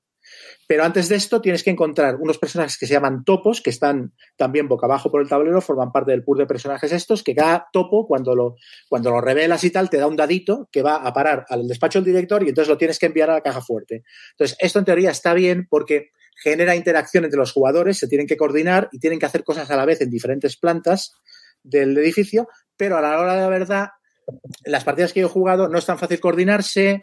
Eh, también es como, hostia, ahora tengo que volver a, enviar dados para la caja fuerte para que el otro pueda tirar. El que está en la caja fuerte muchas veces pierde el turno, está sin hacer nada, pierde acciones porque se está esperando a que tú le envíes los dados que pueda tirar y al final acaba matando, para mí, matando un poquito el, ritmo de la partida. Y ya la última novedad que tiene, que te parece que no me guste nada del juego, pero luego las conclusiones eran más o menos positivas. La otra cosa que tiene nueva es que en el Burger Bros. original robabas la caja fuerte y tenías que salir del edificio por, la planta de arriba y ya te salvabas. Y en este, en cambio, cuando pegas el palo y abres la caja fuerte del casino, entonces hay unas cartas de final de partida, que hay nueve, me parece, entonces giras, eliges una al azar, la giras y te dan un objetivo nuevo eh, que tienes que cumplir para ganar la partida. Eh, por ejemplo, encontrar a las dos actrices eh, entre el público. Entonces vuelves a coger todas las losetas de los personajes, las pones boca abajo, las vuelves a repartir y, y juegas 20 minutos de partida más que para mí no aportan nada. Entonces, una de las promesas que tenía el Bargel Bros 2 respecto al primero, que es que era más corto, porque una de las pocas pegas que yo le he puesto siempre al Bargel Bros es que me parece que dura demasiado. Me parece que la partida introductoria de dos plantas acaba siendo mejor que la partida completa de tres plantas. Entonces, en este Bargel Bros 2, que solo tiene dos plantas y que parecía que esto lo habían arreglado, le añaden una especie de tercer acto cuando ya se ha acabado, de ahora juega 20 minutos más a encontrar a este personaje y llevártelo por la puerta y no sé qué. Y es un rollo tener que redesplegar y jugar esta, esta tercera parte que en realidad no creo que, no creo que, que, le aporten mucha, demasiada emoción más, ni no sé, no, no veo que, que, le aporte mucho. Luego, aparte, se puede jugar en campaña, o sea, los nueve finales estos, que tú puedes barajarlos y sacar uno al azar en la partida que estés jugando, o puedes jugarlos por orden con un sistema de campaña y tal, que además hay un, hay un marcador de sospecha que es que según si has ganado o perdido la partida anterior, hace que los guardias estén más alerta o menos alerta en la siguiente partida y tal. Uh, pero sinceramente, alguien había pedido un sistema de campaña para un juego como Bargel Bros, que precisamente la gracia que, lo, que tiene es que lo sacas a la mesa una hora, juegas un robo, te partes la caja y fuera otra cosa. O sea, hace falta jugar nueve partidas de nueve atracos al mismo puto casino. Entonces, yo no sé si esto eh, es lo que yo le pediría a un juego como, como Bargel Bros 2. Y luego, ya para acabar con las cosas negativas, el tema de las varillas. La caja del juego lleva unas varillas que tú le das la vuelta a la caja, montas las varillas y en teoría juegas en 3D, con el piso de abajo encima de la mesa y el segundo piso encima de la caja del juego sostenida por unas varillas que queda como, yo que sé, a 40 centímetros de la mesa y tal. Esto es lo peor que yo he visto. Esto es peor que el árbol de Everdale. O sea, es mucho más eh, engorroso y, mucho más eh, molesto que el, que el, árbol de Everdell y aparte la caja es una mierda, se comba hacia adentro, no ves nada. Entonces la mayoría de la gente lo que hace a partir de la segunda partida es o juega montando los dos pisos uno al lado del otro y ya está, o como mucho abres la caja, la pones boca abajo y montas el segundo piso encima y con eso ya tienes un poquito de elevación y ya te haces a la idea de que aquellos 3D y tal pero me parece que eso lo convierte también en un producto peor, porque em, lleva más componentes, lleva más mazos, luego el despliegue ocupa más en mesa que el primero, siendo una planta menos. Eh, acabas jugando lo mismo que el primer juego, con algunas mejoras que a mí no me han convencido y con un juego que vale 20 euros más. Eh, entonces, bueno, mi conclusión es esa. O sea, a mí me parece un buen juego, porque el primero es muy bueno y este hereda muchas cosas del otro. Y si tienes el uno, te gustará el otro. Hombre, por completismo a mí no me parece mal comprárselo. Yo estoy dudando de si me lo vendo o no, el 2. Ya veremos lo que hago. Si tienes cualquiera de los dos, yo creo que el uno es mejor. Si te gusta más la temática del 2, pues eh, al final el juego es bueno. Pero sí que me ha decepcionado un poco porque yo esperaba que esto, que quedara muy clara la diferencia entre el 1 y el 2 en favor del 2. Y al final la sensación que me ha dado es que han acabado haciendo un juego que hubiera sido mejor como expansión del primero. Porque como, como juego completo como producto me parece que me parece peor que el, que el otro. Eh, bueno, yo difiero en, todo. no, no, no. Eh, me parece muy buena reseña la que has hecho, pero claro, al final tú, todo el rato lo estás comparando eh, con el Burger Bros. 1. Yo intento separar, o sea, a mí todos esos elementos que dices que incluye, sí creo que lo diferencian de, primero, que al final es lo que buscaba, ¿no? Yo opino como primero, para mí, bueno, siempre lo he dicho, es uno de, si no el que más, uno de mis cooperativos favoritos, me encanta, parece una obra maestra. Pero sí que, sí que creo que, ha conseguido eh, eh, meter nuevos elementos que, que, lo, que lo distancian un poco, porque si no, al final tendrías Burger Bros. o sería la expansión, no lo sé. Eh, de, de todas las cambios que has dicho, que yo creo que quizás el más importante porque los otros, bueno, pues son un poco anecdóticos con lo de los poderes. A mí lo de los poderes no me estorba que haya que hacer una acción para, para activarla. Bueno, pues eh, te da un poquito más de, planificación, ¿no? Como, como dices tú.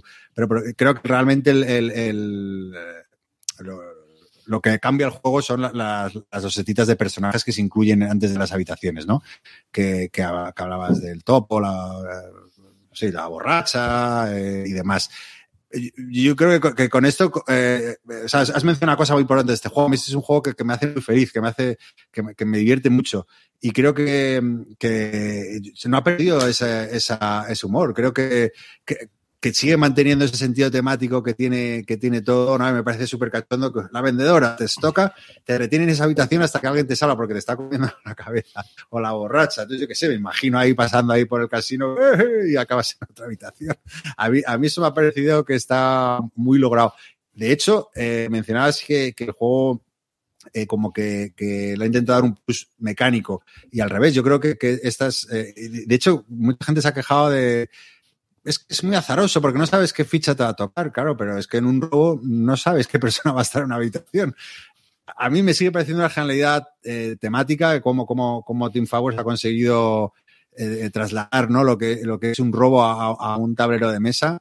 Eh, me, me, parece que, que, que, con este juego también lo consigue y, y bueno, básicamente eso.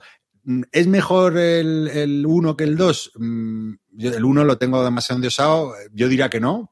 Eh, sí que es verdad que no, que a lo mejor no, porque no es tan novedoso. Me refiero al final, pues el 1 es el 1, ¿no? Es difícil sobre el padrino dos, ¿no? Puede, puede igualarse al padrino, pero que es difícil. Pero vamos, yo sí creo que, que ofrece los, los, elementos suficientes para que merezca la pena comprarlo. Y luego otra cosa que había anotado que está ahí tomando nota esta vez. Al modo campaña, sí, estoy de acuerdo. Dices, eh, bueno, eh, ahí difiero porque yo este juego, el Bros 1, por ejemplo, eh, o, el 2 también, lo, muchas veces lo juego en solitario. Entonces ahí sí que le veo sentido. Como dices tú, es un juego para jugar con amiguetes, divertir y tal, pero si lo juegas en solitario sí que le veo sentido añadirle bueno, diferentes finales que, que, bueno, que le den un poco de, eh, de, de, de brillo a, a, lo que no, a lo que, a lo que, lo, a, que otra forma a lo mejor no tendría si lo juegas con otros juegos. Y luego lo que mencionabas de estos finales de los sobres y tal, eh, no, te lo puedo decir porque he perdido todas las partes. eh, ahí no puedo opinar. No puedo opinar. De hecho, me, me, has, eh. Spoileado uno de Soy muy malo, tío. Siempre me acabo pillando el gorila. Pero bueno, eh, hay cosas que sí eh, estoy de acuerdo contigo, ¿no? Pero bueno, y luego lo que dices tú, me pareció infame, la, me ha hecho mucha gracia porque es verdad que la primera caja es la caja más pequeña, que no cabe nada, lo tengo todo arrugado. Y esta segunda es verdad que los palitroques esos que ponen, no sé, ¿para qué sirven? Para hacer, para tocar el tambor. La mierda, es una, una mierda. Y en cambio, te, te meten dos tapetes que está muy bien para tal, mira, juega con los tapetes para poner sí. las dosetitas, pero, pero sí, esta es un poco como grande y que, y que, sí, y la otra como muy pequeña. Pero bueno, luego el juego es muy bonito, eh, yo me he pillado las miniaturas que venían, que, que son compatibles, bueno, en el Kickstarter te venían, creo, pero, uh -huh. O sea, que te podías entrar, pero que son compatibles para los dos juegos, entonces, eh, bueno, como es un juego que me gusta mucho, me he pillado las, las miniaturas. ¿Sí? de lo que has dicho, la, o sea, a mí, a mí sí que me parece que tiene, que es demasiado, demasiado caos y, y, aparte me resulta curioso porque alguna gente que lo jugó antes que yo me dijo, es que en este controlas más. Y, o sea, yo perdí un escenario porque, porque buscando a una de las divas me encontré con la vendedora que me empezó a comer la almendra y ahí se quedó clavado el personaje y era imposible que pudiera salir. Entonces pensé, hostia, este efecto es muy bestia así de repente que por girar una, una, un personaje ya está perdido el escenario, ¿no? Y luego una cosa que me, que me pasa también con este es que como son solo dos plantas y como que para, para revelar la caja fuerte tienes que encontrar a los topos, una cosa que ocurre es que para mí la tensión dramática, por así decirlo, cambia. O sea, en el otro vas tan apretado de tiempo que hay muchas veces que me pongo a correr. Me pongo a correr, eh, no miro dónde entro y, que pase lo que Dios quiera y muchas veces sales del edificio sin haber explorado bastantes losetas. Encuentras la caja fuerte, robas y me voy por donde pueda. Y en este, en todas las partes que he jugado, casi todo el tablero acaba siendo explorado, porque tienes que encontrar a los topos y nunca sabes si en la casilla de la punta habrá otro topo más y tal. Entonces esto le acaba quitando el factor este de, de tensión de tenemos que salir de aquí, es igual, no busques más, ¿no? Me gustaba más la, la dinámica del, del primero a este respecto. Luego hay una cosa que has dicho que, que, que me, ha, me, ha, gustado mucho el, el, ejemplo que has puesto, es que me recuerda mucho a, a la Pantera Rosa, a Peter Sellers. O sea, sí. a, a, la levedad que, que, transpira este juego y el humor, eh, no sé, es que me parece una obra maestra de, de, de juego. Y, y, bueno, el 2 eh, a lo mejor no, no, es mejor que el 1, en eso estoy de acuerdo, pero bueno, también es, eh, alarga la vida ¿no? de, de, este gran juego que es Burger Bros. y de este gran autor que es Tim Fowers, que por cierto lo hace con otro autor que nunca me acuerdo, pero creo que, o por lo menos este dos hay un coautor, si no me equivoco, y, y, y bueno, pero, pero muchos juegos tiene Tim Fowers y, Tim Fowers y siempre... Jeff Krause. Y Jeff Krause. Y el artista es Ryan Goldsberry. Sí, y, y, siempre temáticos. Yo, ¿tú ¿Sabéis decir para algo? qué sirven los palitroques? Para meterle luces no. LED. Para eso sirven. Que son así. O sea, estamos viendo una foto y son como unos tubos sí. de metacrilato transparente y hay bueno, gente son... que los ha tuneado de... metiendo luces LED. Qué guapo. Son como de plastiquete, sí, ¿no? No, son, no, no es metacrilato, creo. Ya, ya. Ahí sí, sí, así sí. Mm, sí, pero es... es verdad que se ve combada la, la parte de arriba, ¿eh? Mucho. Sí. Sí, he visto gente que le pone, le, le pone como, eh, como tiras de cartoncito en medio para que se descombe y tal, pero claro, ya es un montaje que tampoco merece la pena, ¿no? No, a lo es mejor que no tiene... el... otro euro y pones un piso y el, el otro y un euro. Ya está, euro, claro. Y ya está, sí. Para sí, el sí. Barger Bros 1 hicieron como una estructura no 3D. Sí, eh, ¿Vosotros lo habéis jugado con eso o no? No. No. No, yo me ponía los tres cuadrantes y ya está, porque, ya está. porque claro, al final te tienes que levantar y todo el mm. rollo, y aún está muy mayor. Para sí, no, no, es que sea muy. No sé, yo, mi, mi, conclusión, he visto que en Game Geek el, uno, el Bargain Bros 2 tiene un 7,7 y el Bargain Bros 1 tiene un 7,5. Yo quizás invertiría las puntuaciones. O sea, me parece que el Bargain Bros 2 está muy bien, porque, porque ya digo, es un Bargain Bros, es, es muy reconocible como tal, pero que me, me parece que yo me quedo con el 1 claramente. Y si ya tienes el 1, yo no sé si el 2 te va a ofrecer lo suficiente como para. Creo que es un producto mucho más para gente que se quiera comprar uno de los dos que para gente que, que quiera completar la cole, por así decirlo. En general, si están tan cercanas las puntuaciones del 2 y del 1, es que a la gente le ha gustado poco el 2, ¿eh? Porque ¿Sí? piensa que un claro, tú cuando sacas la segunda versión de un juego, solo lo van a jugar, o la segunda parte mejor de un juego, a los que les ha gustado el primero. El que le ha Mm. puesto un 4 al Burger Bros. o un 5 al 1 no va a jugar al 2.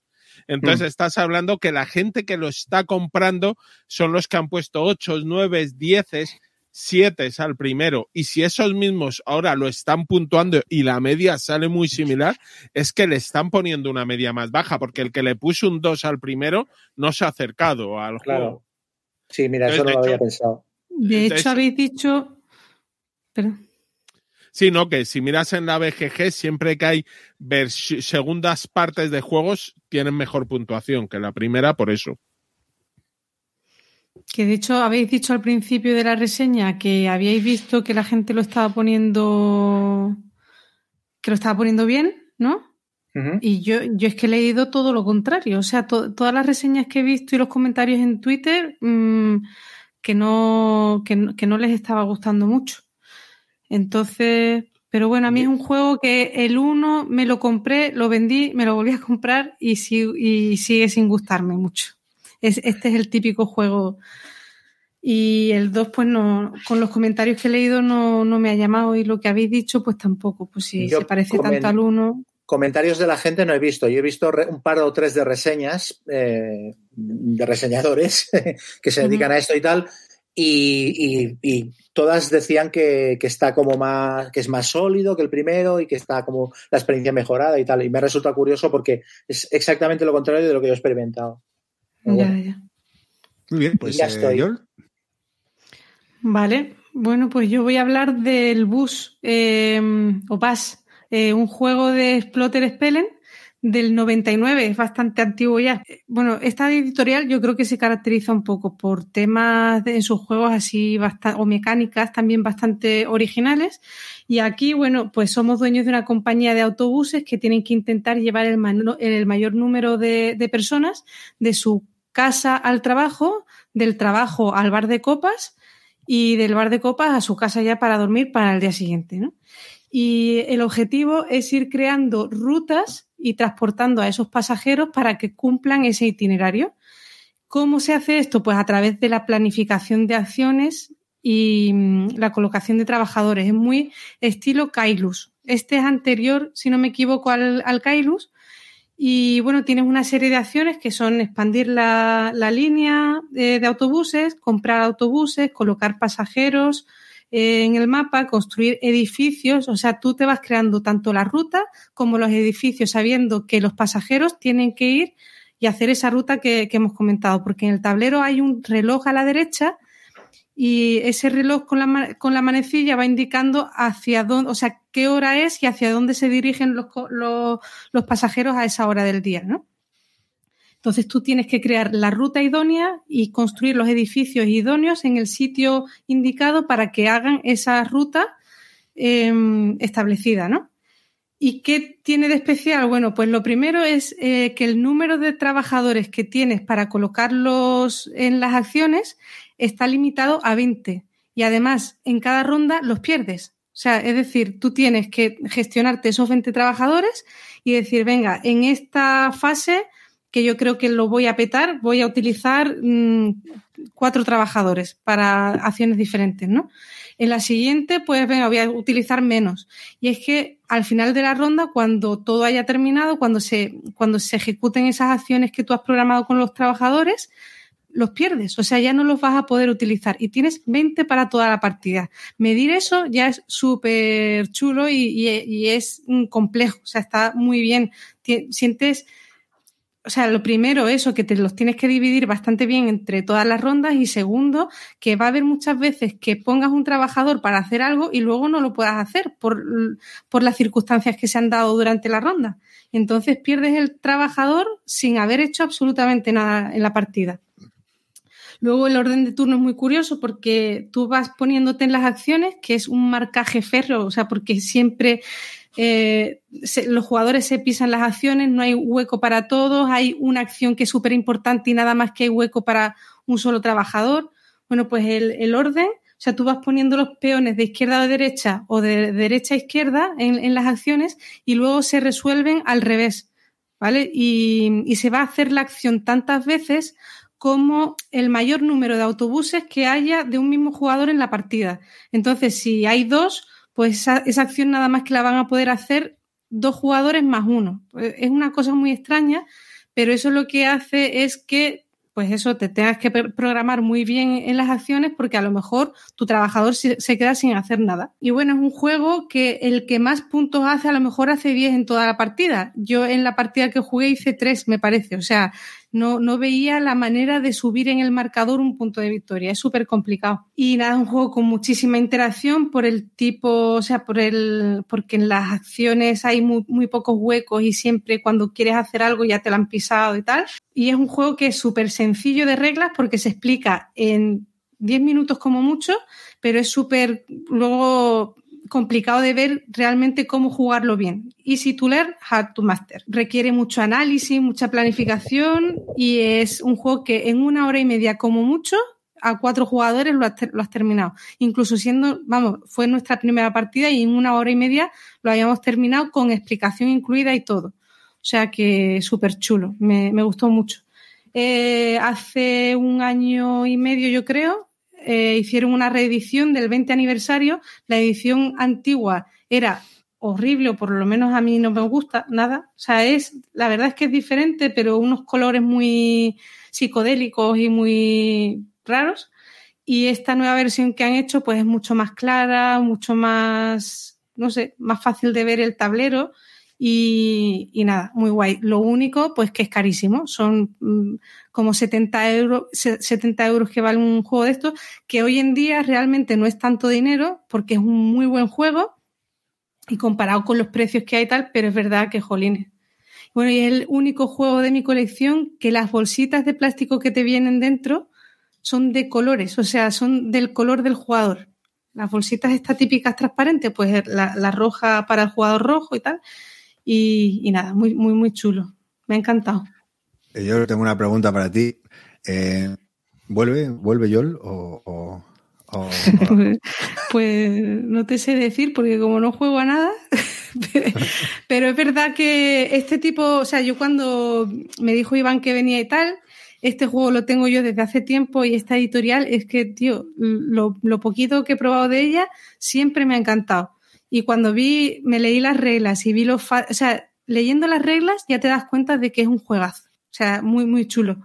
Y, efectivamente, así fue. Yo este tengo muchas ganas, a ver si lo pruebo, pero claro, al final, o, que alguien lo tenga, porque 70 pavos, 60 pavos, duele un poquito, pero tengo ganas. Más ganas, a ver si lo pruebo. Sí, el juego, además, no es que valga 70, 80 pavos, es que es un juego de caja pequeña y que no trae tantos componentes. Es que te trae... caja pequeña, medianita, ¿no? Bueno, que no es un filler, quiero decir que no es una caja pequeña de filler, es un. No, no sé qué, es, una caja, un tamaño raro. Es más pequeña, yo creo, que la caja de una Alea, que tampoco son tan grandes. No es una caja, ¿sabes? Es una la caja que tengo yo es más grande. La amarilla, eso sí, parece un juego de Ava, ¿eh? Es amarilla pollo. Sí, pero vamos, si han mejorado los colores de la primera edición. También la primera edición es que le hicieron ellos cuando montaron la compañía, los de Splotter. Ahora la ha reeditado Capstone, pero a mí me parece caro, ¿eh? Parece que Splotter al principio no quería que reeditaran sus juegos y luego si reeditas sus juegos que los vendas caros, por lo menos, para que mantengan su precio. Eh, es, se considera además uno de los primeros juegos de colocación de trabajadores. Mm. Y si es verdad eso, que siendo muy sencillito, luego es muy agresiva por la interacción, porque estás luchando por la gente, porque vengan por tu línea, por facilitarles. Entonces, está, es muy dinámico. Y eh, es de los juegos eso, que le gusta a la gente que no es una ensalada de puntos, es el goteito de los puntos. Sí. y parece caótico, pero hay muchísimo de programación y de saber ver bien las rutas en el mapa y tal. Y eso me encantó. Sí. No, jugué fatal, ya digo, quedé la última, yo creo que hice tres puntos en toda la partida y, y pero me encantaron todas esas cosas. Muy bien, pues eso era Bus o Pass de Splatter Games. Pues Guillem, te vuelve a tocar. Vale, pues yo voy a hablar de otro juego que me ha llegado también hace poquito. Este sí sale la edición en español el año que viene por Maldito Games. El juego se llama Coffee Traders y creo que se va a llamar igual en español. Eh, voy a mirar los diseñadores porque os diría que es los diseñadores del Wildcatters, pero os vais a quedar igual. Así que un segundín, perdonar.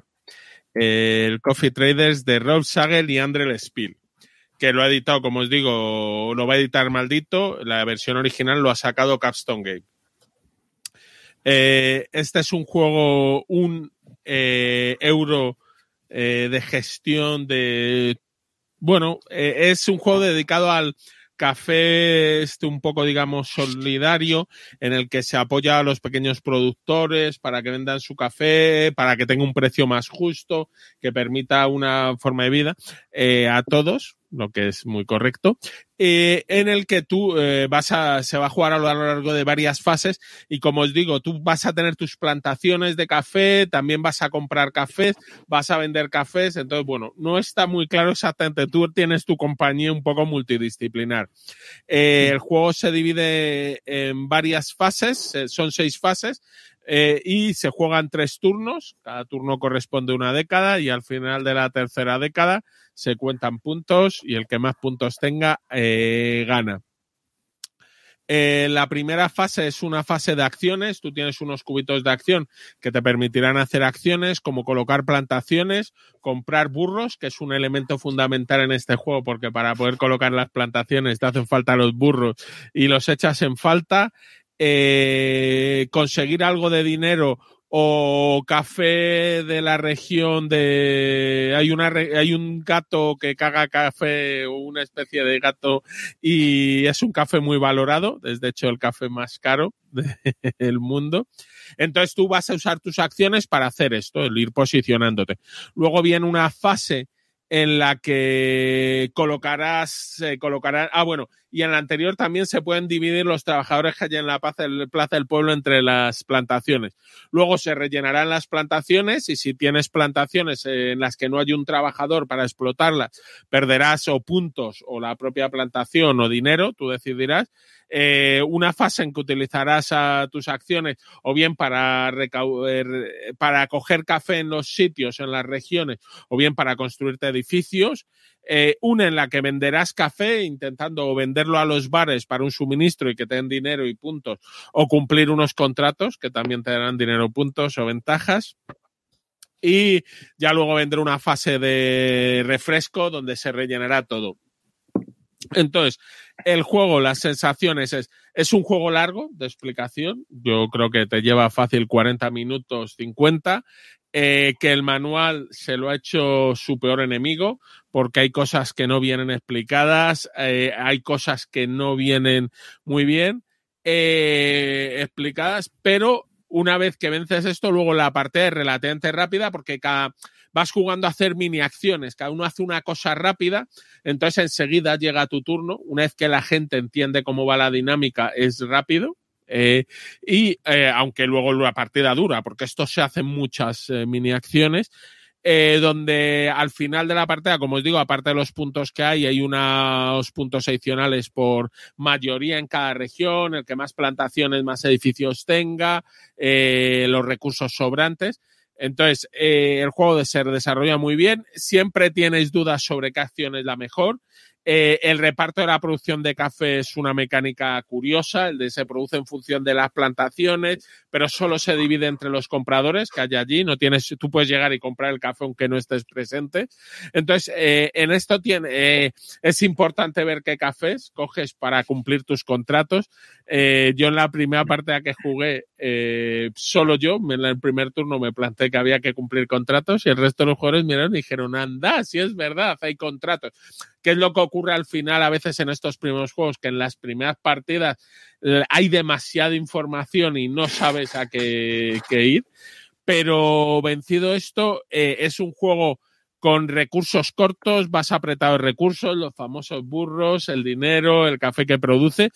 Eh, cada vez que logras algo te sientes qué bien lo he hecho, mira, he logrado este contrato, he hecho mis cálculos, he logrado poner a mi gente bien. Eh, y el, como os digo, la sensación muy bien.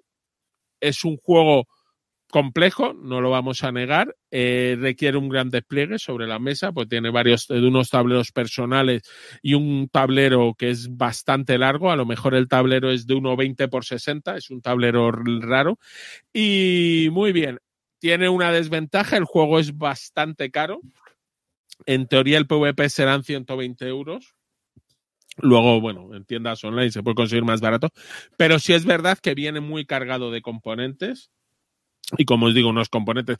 Ya el propio juego te trae moneditas metálicas, cada jugador tiene, pues no sé si son 60 piececitas personales entre plantaciones, forma burritos, gatitos, edificios, eh, granos de café para distribuir. Y eh, muy bien, la verdad es muy buenas sensaciones.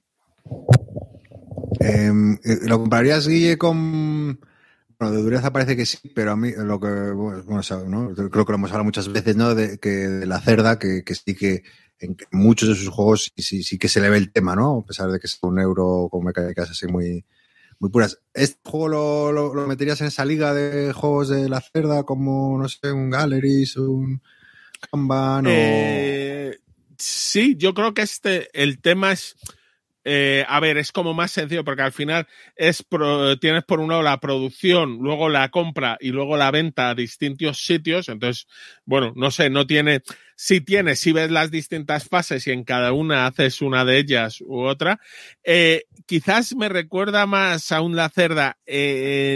yo creo que la dificultad es un poquito menor, aunque hay, porque hay más acciones que en un La Cerda y eso lo hace más difíciles, pero yo creo que son más sencillas, cada una de ellas, que en los La Cerda hay pocas acciones, pero son quizás, tienen la acción y la subacción y la tercera parte. Y lo que sí es, la caja es muy similar a los últimos La Cerdas y la edición es muy cercana a la de un último La Cerda. Entonces, como os digo, es distinto en cuanto a que yo creo que es más sencillo, teniendo más acciones que un La Cerda, que una vez que las sepas es más lineal eh, y luego el tema está representado, pero no, quizás no tanto porque no se mete tanto en los detallitos. Bueno, ese sí, a ver si lo probamos un día, me apetece por el tema, me parece curioso. Estante. Cuando quieras. Sí, sí. ¿Quería añadir algo, preguntar algo? Chema, este está en tu número uno, ¿no? De, Hombre, de, lo que he contado, lo más me ha interesado es lo del gato que caga café. Eso es lo que más. ¿Está representado en el juego, el gato? Sí, tienes unos gatitos de madera y los pones en su región, que es en Sumatra.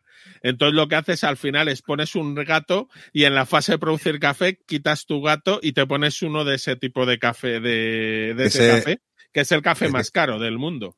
Esto me parece decir que yo estaba en Sumatra y digo, ah, pues mira, a mí que soy muy cafetero voy a probarlo. Y cuando dijeron el precio dije, se lo llevo gato. Pero sí tenía curiosidad, es muy curioso y está muy cotizado ese café, sí, sí. sí, además es, verdad, el manual en eso está... Perdón, el manual en eso está muy curioso porque te viene la historia de cada región, te cuento un poco del tema del café precio justo y te habla de eso, de los gatos, que esto eh, lo descubrieron por error y esto es como el caviar, que al principio era el que tomaban los, los más pobres o los más tirados y luego alguien se vio dar cuenta y dijo, anda, esto está rico y se les acabó. Entonces, son curiosas esas evoluciones. Pero sí, sí, tienes tus mipels de burrito y de gatito. Pues mira, de gatitos voy a hablar yo ahora en mi siguiente reseña, eh, que es eh, Cálico, eh, un juego donde, bueno, cada jugador compite por tejer una, una colcha, ¿no? lo más cómoda y, bonita y con parches de colores y estampados. para que sus gatitos, atraer a sus gatitos y se acomoden ahí, ¿vale? Es un juego eh, muy sencillo, con mecánicas de draft y, y, con colocación de los setas y formar patrones, ¿no? Y, bueno, básicamente eh, hay un triple objetivo, ¿no? Eh, en, en, primer lugar, es hay, cada uno tiene un tablero personal con de manera aleatoria o las eliges tú, hay tres objetivos. Acá, todos los jugadores tienen tres objetivos, tres dosetas de objetivo que se colocan en, su tablero y que, y que básicamente eh, suelen ser de estilo de todas las dosetas que rodeen a, ese objetivo, pues tienen que, si son de seis colores diferentes o seis, o de seis estampados diferentes, o, o que haya de dos colores, de otros dos colores, otros dos, o sea, bueno, cosas así, ¿vale? Viste como el objetivo principal, por así decirlo, del juego. Luego también tienes, eh, bueno, pues eh, las dosetas, como os he dicho, hay de seis colores, pues cada vez que tú consigas eh, juntar tres dosetas del mismo color o cuatro, pues también te llevarás uno, unos bonus, ¿no? Esa es otra parte del juego. Y luego, eh, por último, eh, hay un, unos gatos, que hay tres gatos para cada partida, que bueno, ellos exigen un, determinado patrón, ¿no? Pues a cada gatito pues le gusta estar cómodo como le gusta estar, ¿no? Entonces, cada vez que consigas hacer ese patrón que te marca cada gato, pues también podrás llevarte puntos por, por esos. Y básicamente es eso, con esas tres cosas, pues eh, el juego, eh, la verdad que, que, bueno, no, o sea, no inventa nada, es un juego de colocación de setas más. Eh, o sea, no es muy original, pero eh, parece mentira, pero con esas tres cositas es un juego bastante exigente y bastante.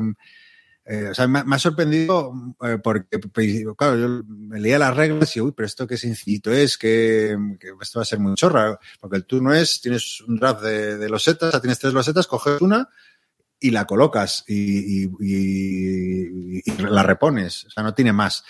Y, puf, no sabéis, lo, lo, lo teniendo en cuenta esas, esos tres objetivos de puntuación que, que existen, eh, o sea, lo que, lo que da de pensar, la verdad que es un juego que al final, mm, a, priori parece un juego familiar, pero casi, casi me atrevo a decir de familiar plus, porque es bastante exigente. O sea, y, y bueno, poco, poco más que añadir.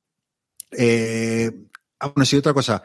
¿Qué diferencia este juego? Porque me decía yo, bueno, este es un juego más de colocación de los setas, exigente, entretenido, pero bueno, mmm, ¿cuánta vida tiene este juego? Aquí creo que, que se han currado, han hecho un ejercicio, pues vamos a añadir cinco eh, páginas más a las reglas para que, oye, para darle más vida, ¿no? Porque eh, tiene, o sea, el juego aparte, bueno, tú puedes tener, como todos los juegos tienen diferentes eh, losetas de puntuación, eh, etcétera, ¿no?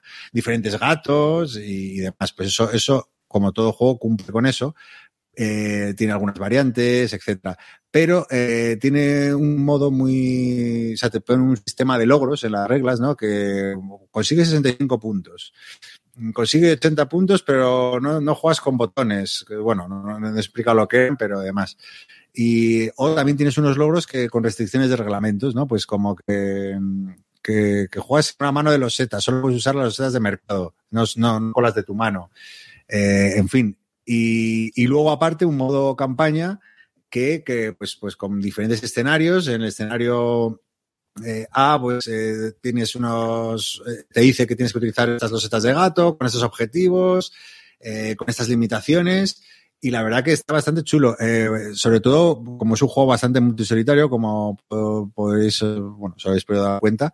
Eh, bueno, de hecho, como más lo he jugado es en solitario y la verdad que me pasa un rato muy, muy entretenido porque es exigente y segundo porque te, claro, bueno, pero después de la tercera partida no se convierte repetitivo. No, porque tienes este modo campaña que si lo consigues ir superando, eh, cada vez es más difícil, de, diferentes cosas y la verdad que está muy entretenido. Y luego, eh, un plus que tiene también, eh, bueno, que es una producción muy bonita, con, ¿no?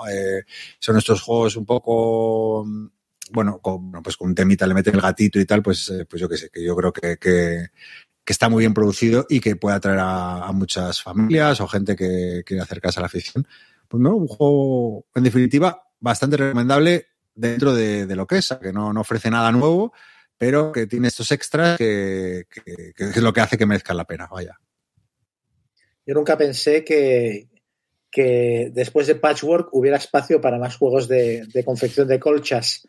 Entonces, dentro de esta temática, ¿crees que Calico puede llegar a, destronarlo? Como el, como el juego de colchas del que nos acordemos dentro de unos años. No creo. No, eh, Patchwork es imbatible como, como juego de colcha. Pero oye, como juegos de gatitos, ahí se, ahí, ahí has hecho su hueco. Yo creo que, que ahí, ahí tiene su, su nicho. ahí. Este, yo el cálculo, la verdad es que lo he jugado y me ha sorprendido mucho eso, lo de, eh, como decía antes yo, lo de fácil de aprender, difícil de dominar, que el juego de primeras te parece muy sencillito y luego lo puedes jugar muy sencillito y que es el puntuar poquito, pero la tensión si quieres hacer el es que necesito que me salga la, col, la loseta de flores rojas eh, en líneas porque es que es la que me cumple el doble patrón del gatito, está, está bastante bien. A ver, no creo que sustituya al patchwork, porque el patchwork mm. es la sencillez, es en 15 minutos me juego la partida y este te, te va friendo el cerebro, que hace que la gente mm. le eche más para atrás, pero está muy, muy bien el juego. Es, es importante eso que has dicho, Guille, perdonar. Eh, eh, no, que, es un juego que sí que, tiene que una puntita de azar importante, porque al final, claro, tienes dos huecos, tienes un draft y, estás deseando que te salga esa, la que dice Guille, ¿no? Una de un estampado de flores y tal para hacer el mega combo. Y bueno, pues le puede tocar la suerte a uno que le toque y la coja él o yo qué sé y demás, pero bueno. Eh, ¿A cuánto lo habéis jugado? Porque, porque veo en Board Geek que es de 1 a 4, pero la mayoría de gente lo recomienda a 2. Yo lo juego a 2 y a 1. Y en los dos modos me lo pasa muy bien. A ver, dos, eh, tienes la gracia de. Es que de interacción casi no hay, porque bastante tienes en tu tablero para fijarte que le puedes fastidiar al otro. Pero bueno, en un momento dado, dices, ah, bueno, pues mira, esta no me viene mal y si encima le, le puteo al otro que veo que va a hacer eso. Pero, pero, pero vamos, tampoco, es que es un juego muy rápido, porque el turno es coger una loseta y colar y reponer. O sea, tres o cuatro tampoco creo que, que escale mal. Vale. Porque es que es, es, tan rápido y sencillo, pero claro, lo que. A, a, mí, a mí me gusta mucho el juego, ¿eh? va a escalar mala tres o cuatro en el sentido de que tú vas a tener mucho más tiempo de espera sin hacer nada. Y como dices, eh, no te... Mm, no, no, no, la interacción no es tan alta, entonces pues al final, eh, eso, si la gente además tiene que este juego tiene un poco de problema quizás en algún momento dado de análisis parálisis, de esta loseta me viene aquí, espera que no, que si pongo la esta otra aquí, aunque solo sean tres losetas, el mm, cuál piensas, pues puede jugarse peor con más gente. Pero esto es como siempre, depende de, de, del grupo y de las expectativas. Muy bien, pues eso era un cálico. Eh, Chema, te toca, ¿no? Venga.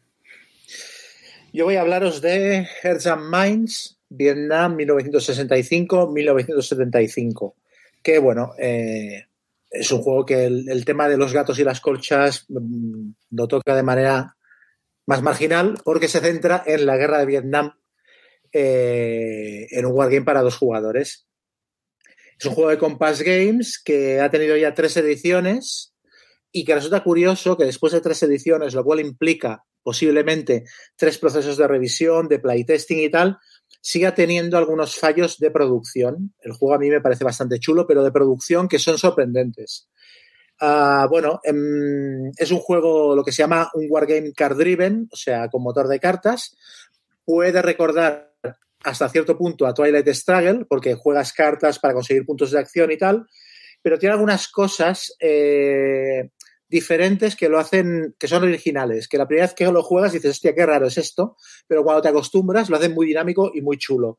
La principal de ellas es que, eh, bueno, el juego está dividido en años, cada eh, cubre los 10 años de la guerra de Vietnam y cada año eh, cada jugador juega cuatro cartas, tiene como cuatro, cuatro turnos, que son las cuatro estaciones y tal, ¿no? Supongo. Entonces tú tienes una mano de cinco cartas, de las cuales jugarás cuatro durante, durante la ronda y al final de la ronda volverás a, a rellenar tu mano hasta cinco cartas y así el juego ir avanzando.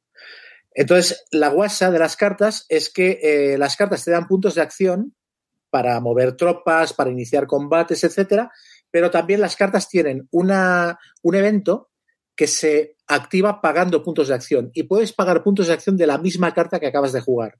Y eso es lo que le hace interesante.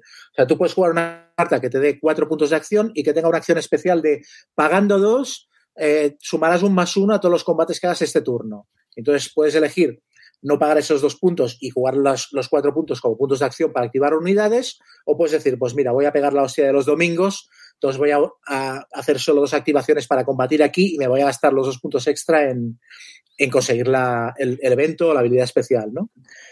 Eh, esto es bastante guapo. Luego, aparte, bueno, cada jugador tiene su mazo. El, el norvietnamita tiene un mazo de cartas propio y el americano tiene, bueno, el americano el aliado, porque llevas a, a los americanos y a, las tropas de Vietnam del Sur, pues tiene otro mazo. Y luego hay un mazo de cartas comunes que se mezclan, se barajan y se mezclan en los dos mazos para darle un poco de variabilidad al juego, ¿no? Y son como las cartas comunes son eventos que son, son más genéricos y se pueden jugar en cualquier momento y tal, porque hay algunos de los eventos particulares de cada bando que a partir de cierto año no los puedes jugar.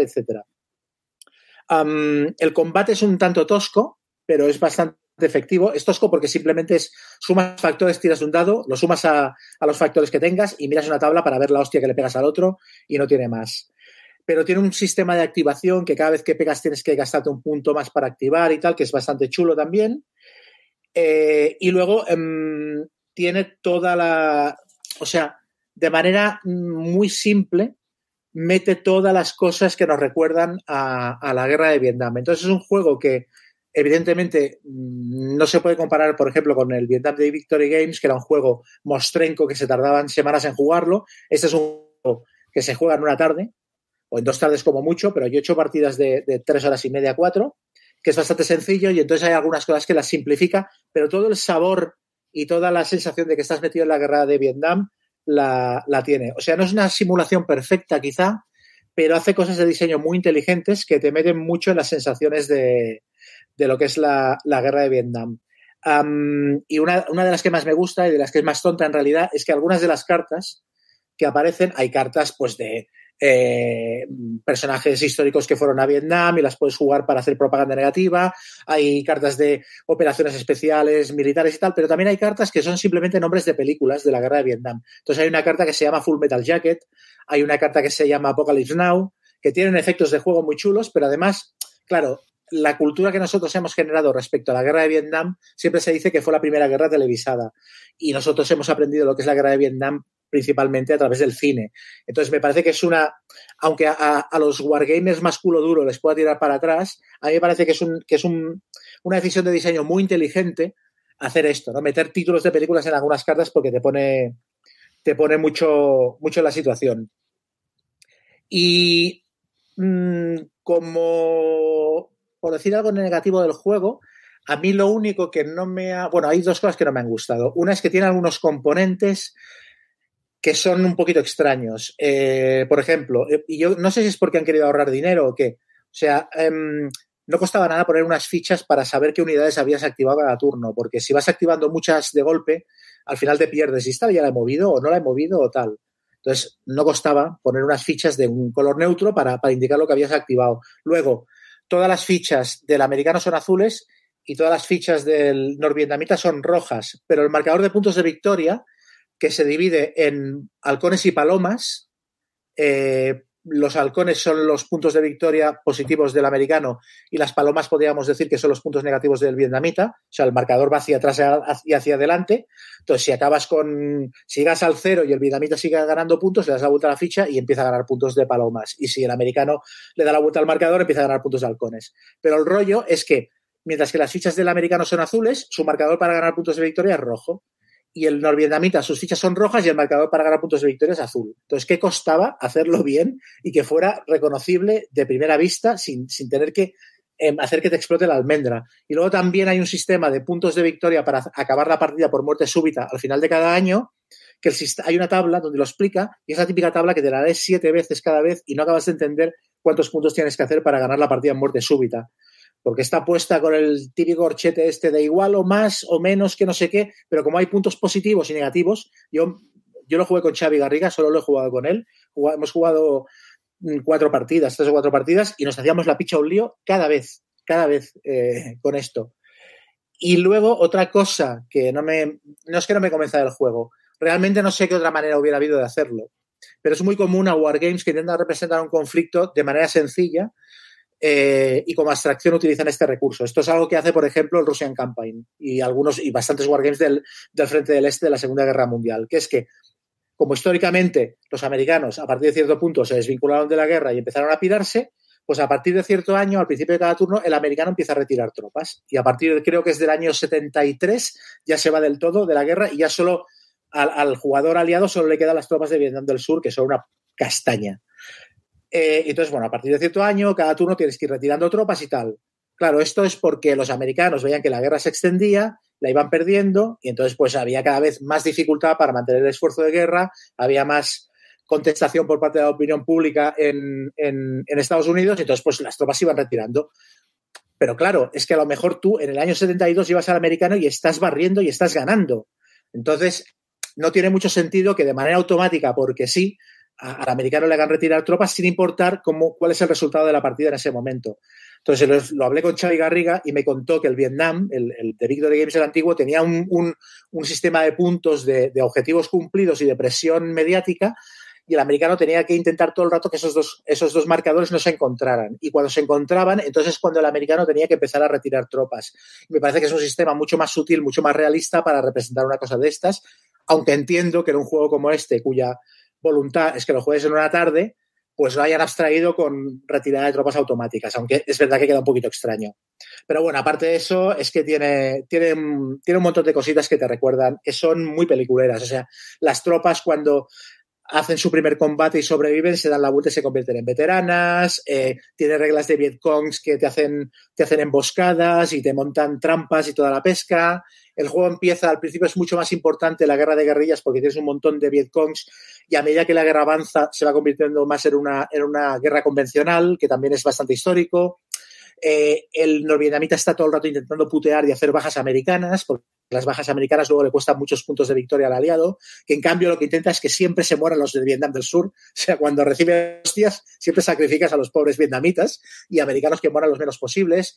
Luego tiene un sistema de refuerzos en el combate que después del primer, de la primera ronda de combate, si en atacar, el otro, el americano generalmente puede transportar tropas de refuerzo, entonces aparecen los helicópteros y las lanchas. La regla del delta del Mekong es súper sencilla, pero está muy bien representada porque los barquitos se pueden mover por, por las zonas del, de, del, delta del Mekong como si fueran mar. Y hasta, quiero decir, con cosas muy sencillas representa muy bien en, o sea, te mete muchísimo en la, en, te mete muchísimo en el conflicto está muy bien, está muy bien representado. Y en conjunto me parece que es un juego eh, muy satisfactorio, que te deja sensaciones muy chulas, que te deja con ganas de repetir, que está descompensadísimo, pero está descompensado de manera guay. Quiero decir, el americano al principio del juego lo tiene jodidísimo para pasar el corte de los tres o cuatro primeros años. De hecho, nosotros le echamos de las partidas que jugamos, las dos primeras, eh, Xavi, eh, yo llevo al vietnamita todo el rato, todas las partidas, porque Xavi, a partir de la segunda que perdió, ya me dijo de no, no, no vamos a cambiar de bando ahora, porque si cambiamos de bando y me ganas también, ya me voy humillado. Entonces él quería llevar a los aliados siempre.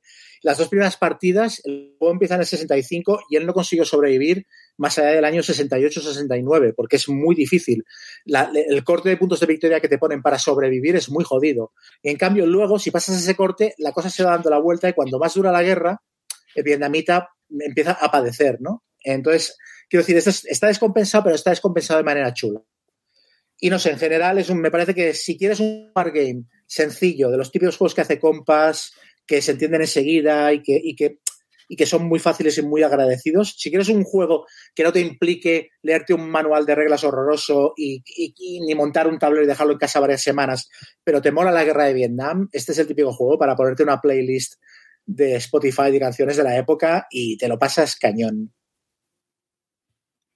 Yo lo, lo he jugado y, y, y, es candidato, siempre es eterno candidato para segundas oportunidades. lo, lo jugué una vez, lo que pasa que, bueno, muy práctico. Eh, eh, claro, es que se, se va muy largo de, de duración y, y, lo jugué, me gustó y es que esto con quién lo voy a jugar. O sea, es que yeah. por aquella época tampoco no estaba en ningún club, creo ni conocía a nadie que, o no tenía a lo mejor a alguien cerca que, que le pone el mismo tipo de juegos y demás. Y siempre estoy pensando si recomprármelo o no. Pero bueno, a ver si echamos una. ¿Lo trajiste a Madrid, chama? No, no, no, no, porque tuve un problema. Durante una de las partidas se nos cayó, se nos derramó un vaso de agua encima del tablero y las Oh. fichas absorbieron el agua, pero como si fueran magdalenas. O sea, chuparon toda el agua, aumentaron igual medio centímetro de grosor, se me hicieron todas a la mierda, porque la, o sea, la calidad es baja, y entonces pues se se destintaron, y claro, como los vietnamitas los del norte, los vietcongs, los has de jugar en secreto, pues no se podía jugar, ¿eh? se, se destrozó. Y escribí a Compass Games y, me, y los tíos me han contestado y me enviaron un set nuevo de, de piezas. Entonces, tengo las piezas nuevas, pero claro, no me traje el juego porque hasta que no me las enviaran era, era injugable. Bueno, pero a ver A si. pro- A propósito de lo que dice Gonzalo, yo pensaba que en este juego tú podías configurar eh, la longitud de la partida. Y Sí, que tienes, eso- sí, ¿no? Y que dice Gonzalo que es muy largo, pero creo que se puede puedes- jugar por años, ¿no? Y tienes unas condiciones de victoria. Puedes elegir el año de inicio y el año de final de la partida. De hecho, nosotros nos habíamos marcado eh, en plan, bueno, jugamos hasta que se vayan los americanos porque la parte en que ya no están los, los buenos marines no mola tanto, ¿no? Eh, los boinas verdes y esta cosa.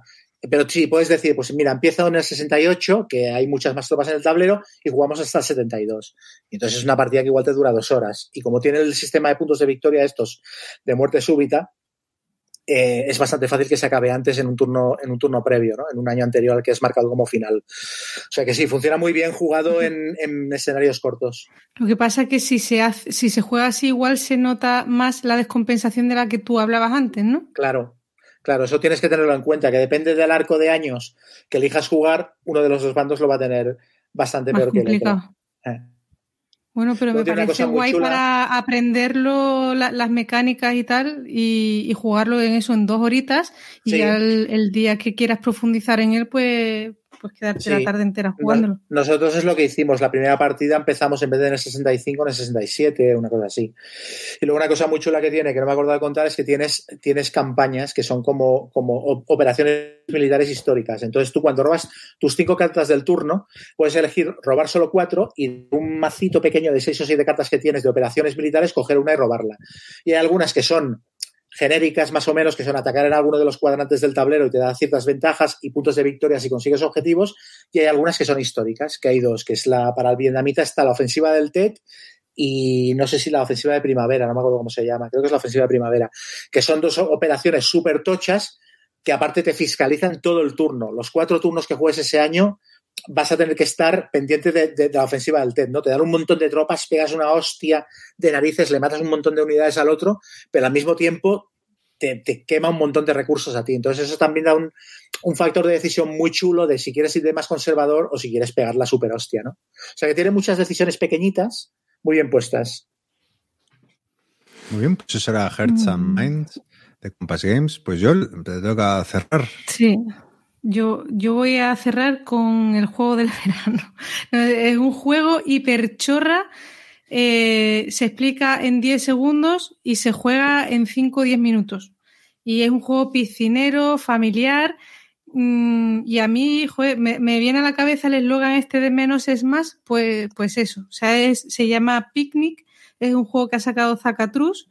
Lo ha diseñado David Amorín y Ramón Redondo y el artista eh, es Ramón Redondo. Es que no los cono bueno, no conocía a Ramón Redondo como diseñador y como artista, pero es muy chulo, es muy gracioso el juego, tiene un muy estilo así japo y tal, y es un juego tipo puzzle, eh, de hacer una especie de puzzle con cartas intentando agrupar conjuntos de, ojo ahí, manteles y alimentos como magdalenas, donuts, apasionante, ¿eh, Chema? Chema siente con la cabeza. Y, bueno, tienes que tener en cuenta unos bonus o, malus al final de la partida, que son unas cartas que, que robas entre unas cuantas que hay y te dicen, bueno, pues si en, en tu puzzle, en tu, en tu mantel, pones muffins en, el, en todo el centro, pues te quitan no sé cuántos puntos, ¿vale? Entonces tienes que tener en cuenta, pero son chorradas, pero bueno, que es un poco añadir un pelín más de dificultad a las partidas. Las, todo esto se hace a través de un draft súper sencillo, es robar dos cartas, eliges una que es con la que te quedas, y la otra la pasas. Y la que te quedas la pones en tu zona de juego y tienes que ir formando un mantel con esas cartas de una, una cuadrícula de 4x4. Entonces las vas apilando ahí, teniendo en cuenta eso, que tienes que ir formando conjuntos de comida y manteles para hacer el máximo número de puntos de victoria al final de la partida. Y es un juego así súper piscinero, que es una chorrada, pero oye, que jugamos dos o tres partidas seguidas y, me agradó un montón el juego este, muy chulo. Las cartas son rectangulares muy pequeñitas y realmente eso es lo que te tienes que llevar cuando vas a casa de, de alguien. O sea, ese macito de cartas y punto, porque la caja donde viene es simplemente para llevar el conteo de los puntos. Pero eso lo puedes contar con el móvil y ya está, o de cabeza, ¿vale? Y, y es un macito de cartas que te lo llevas a cualquier sitio, súper vistoso. Yo creo que a los niños les, les puede gustar mucho. Y nada, muy simpático este juego, me gustó. ¿Te parece el juego definitivo sobre picnics? Porque están, están mirando. Y de juegos de picnic sí que está el Perfect Picnic, Picnic Party, Picnic Blitz. O sea, en Game Geek hay muchos. Entonces, tú comparándolo con los demás, sí. ¿lo pondrías en el top? Pues es que es la primera vez que, que juego un juego de picnic. Eh, me encantaría probarlos todos a partir de ahora. Para el próximo programa intentaré hacer un ranking, ¿vale? De, de juegos de picnic. ¿Te ha pasado a ti con los cuando... picnics lo mismo que a mí con la guerra de Vietnam, desde que sí, ¿no? el otro. no es verdad que puse picnic para buscarlo en la BGG y salieron 80.000 y no encontraba el que realmente iba a reseñar. Me costó encontrarlo y digo, joder, vaya temática después de, de la fantasía medieval, eh, yo creo que es el, la, la siguiente gran temática. Bueno, Así que el, nada. el comercio en el Mediterráneo está también, ahí. También ¿eh? está ahí, sí, sí, sí. Pero nada, así de sencillo. Pues eso era Picnic. Y nada, con esto hemos cerrado el bloque de reseñas y, y pasamos a los comentarios de nuestros oyentes.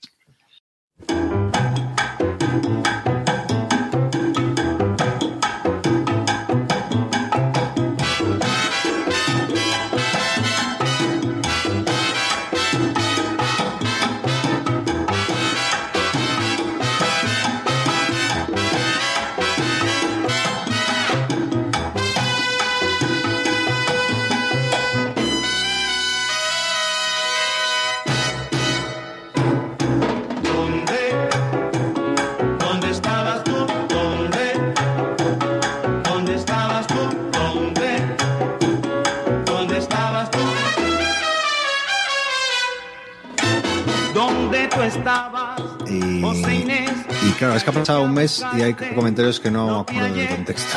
Es, digo, ha pasado un mes de la última vez que grabamos.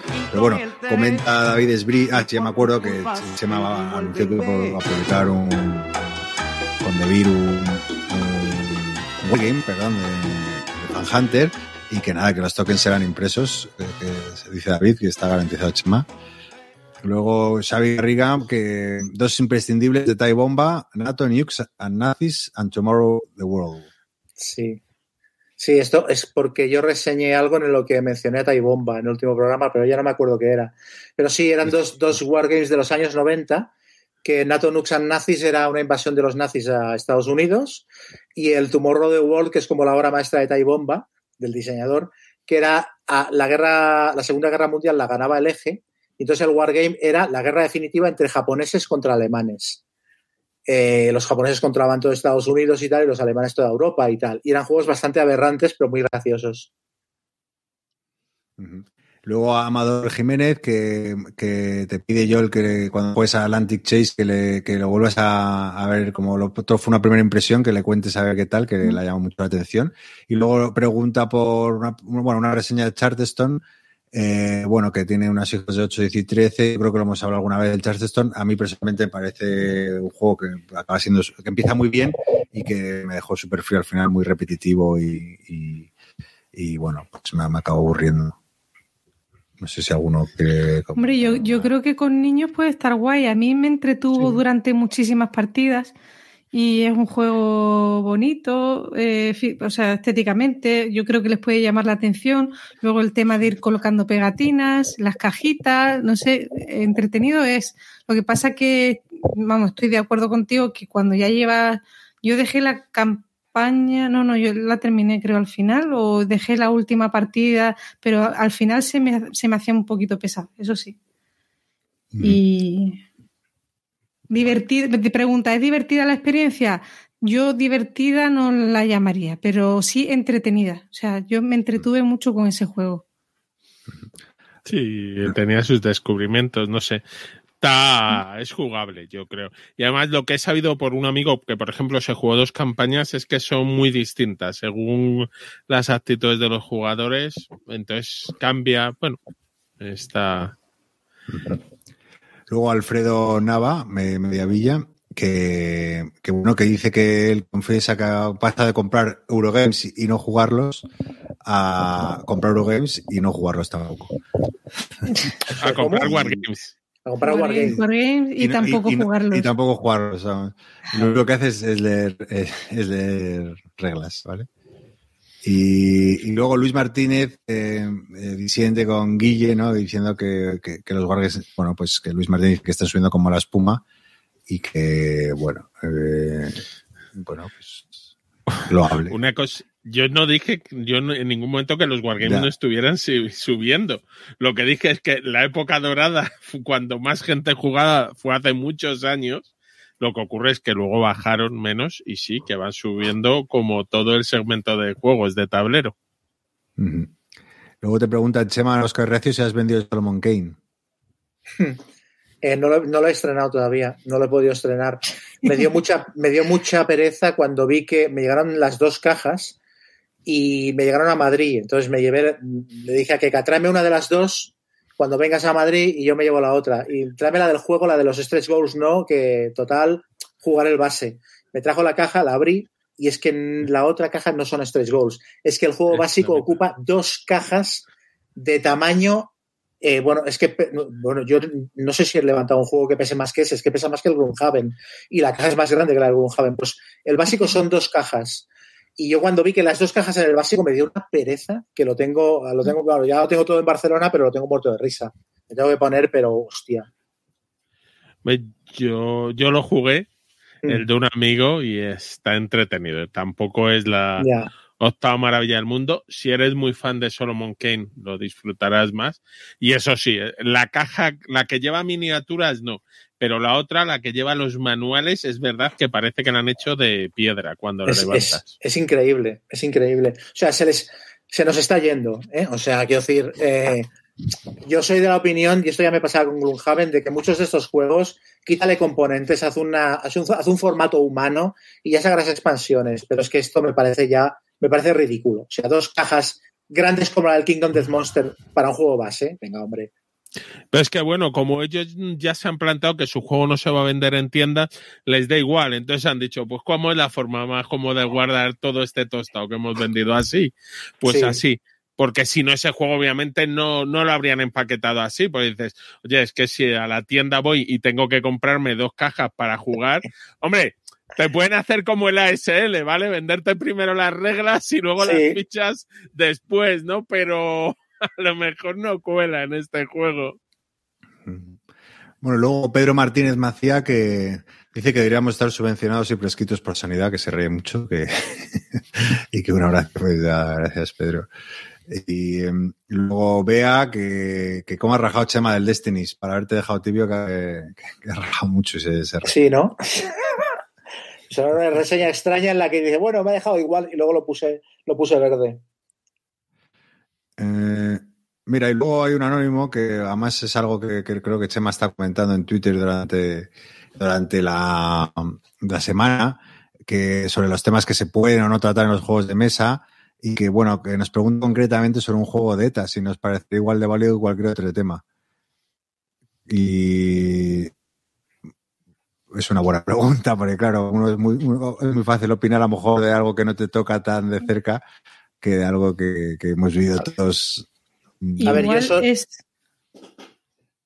No, no, yo soy de la opinión de que todo tema se puede tratar en un juego de mesa y que lo que importa es la perspectiva, o sea, el, desde, desde qué prisma lo, trates. Entonces, eh, un juego que trate el conflicto le pasaría un poco como al Labyrinth, que hay gente que dice que el Labyrinth es un juego demasiado reciente respecto a lo que pasó. igual eh, no tenemos perspectiva todavía. Si fuera un juego sobre el conflicto, podría ser interesante. Claro, si es un juego en el que llevas etarras, eh, yo no sé si esto tendría ni tan solo mercado. yo pienso que igual hay que dejar pasar un poquito más de tiempo, porque es todo súper reciente, pero si está bien tratado, joder, eh, hace unos años a lo mejor sería impensable un juego sobre la guerra civil y ahí lo estamos jugando y lo estamos disfrutando y, aprendiendo. O sea que no, lo veo. Por ejemplo, si hizo, que es algo súper reciente. Si hizo el juego Narcos. también, ¿no? Sí, los Coin, por ejemplo, o el juego el Narcos. El Narcos tuvo muchas críticas por parte de gente que, que decía: es que yo viví aquello. Yo viví aquello, estaba allí y estamos aquí haciendo jijijajas sobre una peña que al fin y al cabo eh, ejecutaban a, a sus rivales, ¿sabes? O sea, entonces es complicado, es muy complicado. O sea, yo, yo la, la, porque esta semana es verdad que he estado debatiendo eso por Twitter. Yo he llegado a la conclusión de que hay tres maneras de hacer esto y dos se las vi a una respuesta de Twitter y yo le, le añado una tercera. O sea, si tú haces un juego histórico, tienes que ser históricamente riguroso con el tema que estás tratando, o es deseable que lo seas. Si estás haciendo un juego de mero entretenimiento y, el tema está pegado, si puedes evitarlo, no le pongas un tema que haya gente que le levante ampollas y a, raíz del Puerto Rico, etcétera. Y la tercera vía es, tú puedes hacer un juego sobre el tema que quieras y, y con el tratamiento que quieras. Pero claro, o sea, luego abre paraguas, porque es lícito que la gente se queje de que hayan ciertos tratamientos y ciertos temas. O sea, la gente tiene que poder opinar diciendo, oye, aquí te has pasado. Ahora, si tú estás dispuesto a aceptar el, pues aquí me he pasado, pues haz la temática que quieras. Lo que pasa es que, claro, luego a ver la editorial que que te publica eso. Bueno, al final es lo de siempre. Yo creo que el juego, cada uno puede sacar el tema del juego con su tema el que él quiera, él es libre. Los compradores luego somos libres de si el tema no nos gusta o cómo lo trata el juego, de no comprar el juego, de no comprar nada más de ese autor, de no comprar nada más de esa editorial, o lo mismo sí, te granjea muchas compras y que al final es una decisión comercial. Ya Mm, exacto. Si no entras, es verdad que con el tema ETA yo lo evitaría en España, sobre todo porque hay varios delitos relacionados, lo mismo que tampoco sacaría un juego con esvásticas en Alemania, porque a lo mejor me lo, ¿sabes? Me dan una multa y me detienen el juego, pero bueno, que, que la gente, yo veo bien que la gente, entre comillas, eh, haga los juegos como quiera y que luego los compradores los juzguen también y con libertad cada uno por su parte. El de, oye, y con respeto y expresas tu opinión y dices, oye, tu juego no me ha gustado por esto. Eh, tampoco, bueno, y luego saber eso, que como entres en temas polémicos, pues hoy en día vivimos en el momento en que las polémicas se crean en dos minutos. Es que tienes que ser consciente de dónde te metes. una, una, cosa que has dicho, Chema, mm, que no estoy muy de acuerdo, que tiene que ser riguroso estrictamente. Mm, ¿Riguroso para quién? Porque no es lo mismo si te lo cuenta, claro. Eh, claro, sí. Bueno, no voy a meter en otra cosa ahora No, no, no. Es que, a ver, el Toilet Struggle, por ejemplo, que es un juego que se considera una obra maestra, también se dice que, que es muy muy centrado en, en eh, o sea, muy ha desviado a favor de, la, de, la, OTAN, ¿no? O sea, de, Estados Unidos, Europa y tal, ¿no? Y, no, o sea, Igual permea por ahí el tema que el, de que, de que el bloque soviético era los malos, al fin y al cabo. Y el Labyrinth, en el Labyrinth es mucho más exagerado. Claro, el Labyrinth directamente hay historiadores que dicen esto no era exactamente así. Pero claro, ahí ya entramos en el tema de que el rigor histórico, como también depende de interpretaciones del, del tío que haga el juego, es complicado.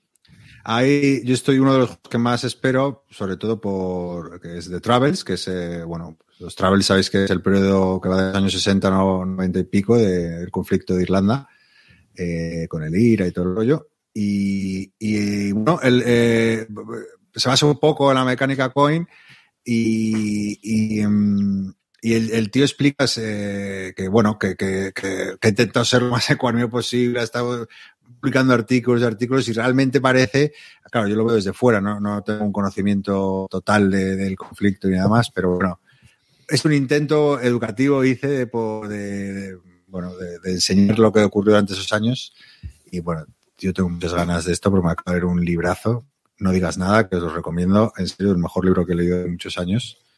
Eh, sobre todo este, este conflicto brutal, que se lea más, esto es que engancha, nada pensado. Pero bueno, eh, seguimos, eh, Betsunin, que nos dice si podemos, si podemos comentar la iniciativa de NAC Wargames. Eh, y, no sé, no sé si tenéis. Mira, yo precisamente me, me recibí una notificación de un juego, que se me olvidó el nombre, que es sobre la guerra de Paraguay. La de la Triple Alianza. La Triple Alianza y que le han puesto yo- NAC yo Wargames, pero bueno. Eh, y pero no sé, yo eh, me, no sé, yo me parece bien, o sea, si o sea, bueno, sobre NAC no, es que no conocía a NAC, no jugaba en un juego NAC, entonces me da un poco igual, la verdad. Eh, que apuesten por una línea de más wargames y sacarme. Exacto. Es que a mí lo que me parece interesante es que saquen Wargames y que saquen Wargames nuevos, o sea, buenos, perdón. Que le pongan el logo que le quieran poner, a mí, o sea, no, para mí no los hace mejores ni les da más prestigio el hecho de que le pongan el logo de NAC Wargames. De hecho, me parece un error, teniendo en cuenta todo el pollo que se, le, Sí. que se ha liado, que ahora ya hay como tres marcas de NAC dando vueltas por ahí. NAC Wargames, New NAC y NAC el otro día también apareció un pantallazo, NAC Juegos, diciendo, mire que esto lo hemos registrado nosotros. Entonces, a mí lo que me interesa de todo esto es que saquen Wargames y de autores españoles. Me parece una, inicia- una iniciativa súper chula. Que le pongan el logo que quieran, pues a mí me toca un pie. Pero yo pensé lo mismo que tú, que, que el logo realmente iba a aportar más mm, cosas negativas que positivas en un principio. Porque, joder, por lo que ha pasado últimamente, quiero decir, ¿eh? Por los que no conocemos tanto al NAC del pasado, sino al NAC de hace unos meses que empezó a vender fotocopias mm, como si fuesen juegos. ¿Vale? Pero Eso- yo. Didi. No, no, perdona. Y no, y, y realmente yo creo que la buena imagen y el prestigio y tal se lo va a dar pues quienes están implicados en el proyecto, que es Garrido y, y Carlos, que fueron los que hicieron la presentación, que yo creo que son dos personas súper serias y que ya han demostrado mm, que hacen un buenísimo trabajo. Pero la verdad es que me llamó la atención cuando eligieron eh, utilizar ese logo para, para esta línea nueva de Wargames dentro de Más. Pues yo aquí estoy en desacuerdo con vosotros. Yo creo que lo de usar NAC Wargames, eh, si es una marca que a mucha gente que no está tan en el mundillo le trae recuerdos, le trae nostalgia. Hay gente que no se ha enterado, toda esa gente no se ha enterado de lo de New NAC y si hay 40 NAC Wargames o 40 marcas NAC, pero si llega una tienda de cómics, el que compra cómics, pero dejó de jugar hace 30 años, Ya. pero se acuerda de su infancia y ve algo de NAC, pues le puede hacer gracia y comprárselo porque le recuerda lo que es la marca. Y que luego haya habido un intento de uno que ha vendido unas fotocopias en Amazon, otro que no sé qué. Yo siempre, y cuando no les lleve a líos legales de que en algún momento dado les paren algo por Sí. si hay un lío de registro de marca o tal, creo que es bueno. Al final, la nostalgia también vende. Entonces, como decís, eh, ellos tienen a su gente, que es los que les da buena imagen entre el mundillo más informado, pero solo por ponerlo de NAC Wargames, pues ya puedo lograr algo de compra de nostalgia. Y si hubo una cierta cantidad de gente que en España jugó en los 80 Wargames a juegos de NAC. Y Mm. por eso les puede hacer y que no siguen en el mundillo tanto, pero que a lo mejor lo ven y por eso lo compran. Bueno, a mí, me- a mí me cuesta pensar que haya que vayan a lograr muchas ventas por gente que diga, hombre, NAC, me lo compro. O sea, me parece que, me parece que mm, o no se enterarán y los que sí que se enteren, pues es una marca que viene acumulando ruido por todo lo que ha pasado. Pero ya te digo, no creo que les haga daño tampoco. O sea, yo no me voy a dejar de comprar un juego de ellos si me parece bueno por el hecho de que ve un logo rojo, verde o azul turquesa. O sea, a mí, yo tengo muchas ganas de tener el, Wargame de la Guerra de la Triple Alianza porque me, llama mucho la atención el conflicto y el juego tiene muy buena pinta. Más allá de eso. Muy bien, y para acabar, eh, David Zainos eh, nos pregunta sobre, mm, sobre qué opinión tenemos sobre el Warhammer, ¿no? Ya que hablamos de y las variantes, el, eh, el AOS, el Kill, y que si los consideramos Wargames o un mero de plástico. Ahí, yo, yo no he jugado nunca. bueno, sí, son Wargames de miniaturas, pero los Wargames de miniaturas son un género distinto al, al Wargame casi, prácticamente. A mí particularmente me parece que, sin meterme en muchos jardines, porque claro, yo trabajo allí, pero me parece que, que han hecho muy buen trabajo, me parece que han hecho muy buen trabajo con Age of Sigmar. O sea, me parece que han, que han, actualizado de manera bastante valiente, convirtiendo en, alta magia un mundo que era muy oscuro y que era un faenón renovarlo. Y creo que ahora que están empezando a salir desde hace, desde la última edición, muchos libros de trasfondo y tal, creo que el, que el mundo que han montado es muy chulo. Y creo que necesitaba renovarse. O sea, yo creo que el, que el trabajo que han hecho es bueno. Es verdad que ahora hay mucha más competencia. Muy bien. Eh, Sí, perdón. bueno, una cosa, no, comentar que Fernando nos ha comentado en el hilo de la BGG, que es el único que ha puesto, eh, hacía una reflexión respecto a que en breve sale, bueno, que ya han salido las preventas del Gloomhaven Fauces del León, que el juego va a venir en España por 60 euros y que él comenta que, que eso es un precio muy caro, que al parecer cuando salió en el precio en Estados Unidos, en inglés, estaba a 45 euros eh, ¿Y que, qué opinamos de lo de los precios? Yo lo primero, he estado viendo precios y como el juego ya está agotado en la edición en inglés, mm, Asmodee no da su PvP original eh, sí decir que muchas veces los juegos vienen con descuento, ¿no? Que a veces se venden más baratos en Estados Unidos. También que entendáis cuando veáis un PvP en Estados Unidos y digáis, es que vale lo mismo en euros que en dólares y el dólar está a 1,18, que los precios son sin IVA en Estados Unidos. Es verdad que su precio de impuesto de venta es más bajo y eh, puede que este sea más caro. Eh, también por las condiciones, yo creo que lo hemos comentado alguna vez. Eh, los gastos de transporte han aumentado bastante y puede que se haya encarecido. Y luego sí es verdad que eh, hace un mes o así o en el último año ha tenido en un momento dado Esmode una política de subir precios y le ha subido el precio a todo su catálogo o a casi todo y bueno, esa es su decisión comercial, que es verdad que habrá gente que deje de comprar ciertos juegos por el encarecimiento. No sé. Es que estamos en un momento con lo, de, con lo de los transportes desde China y tal, que, o sea, la subida de juegos que hasta ahora nos parecía un escándalo, vamos a flipar en los próximos meses, ¿eh? Con las subidas y con los retrasos.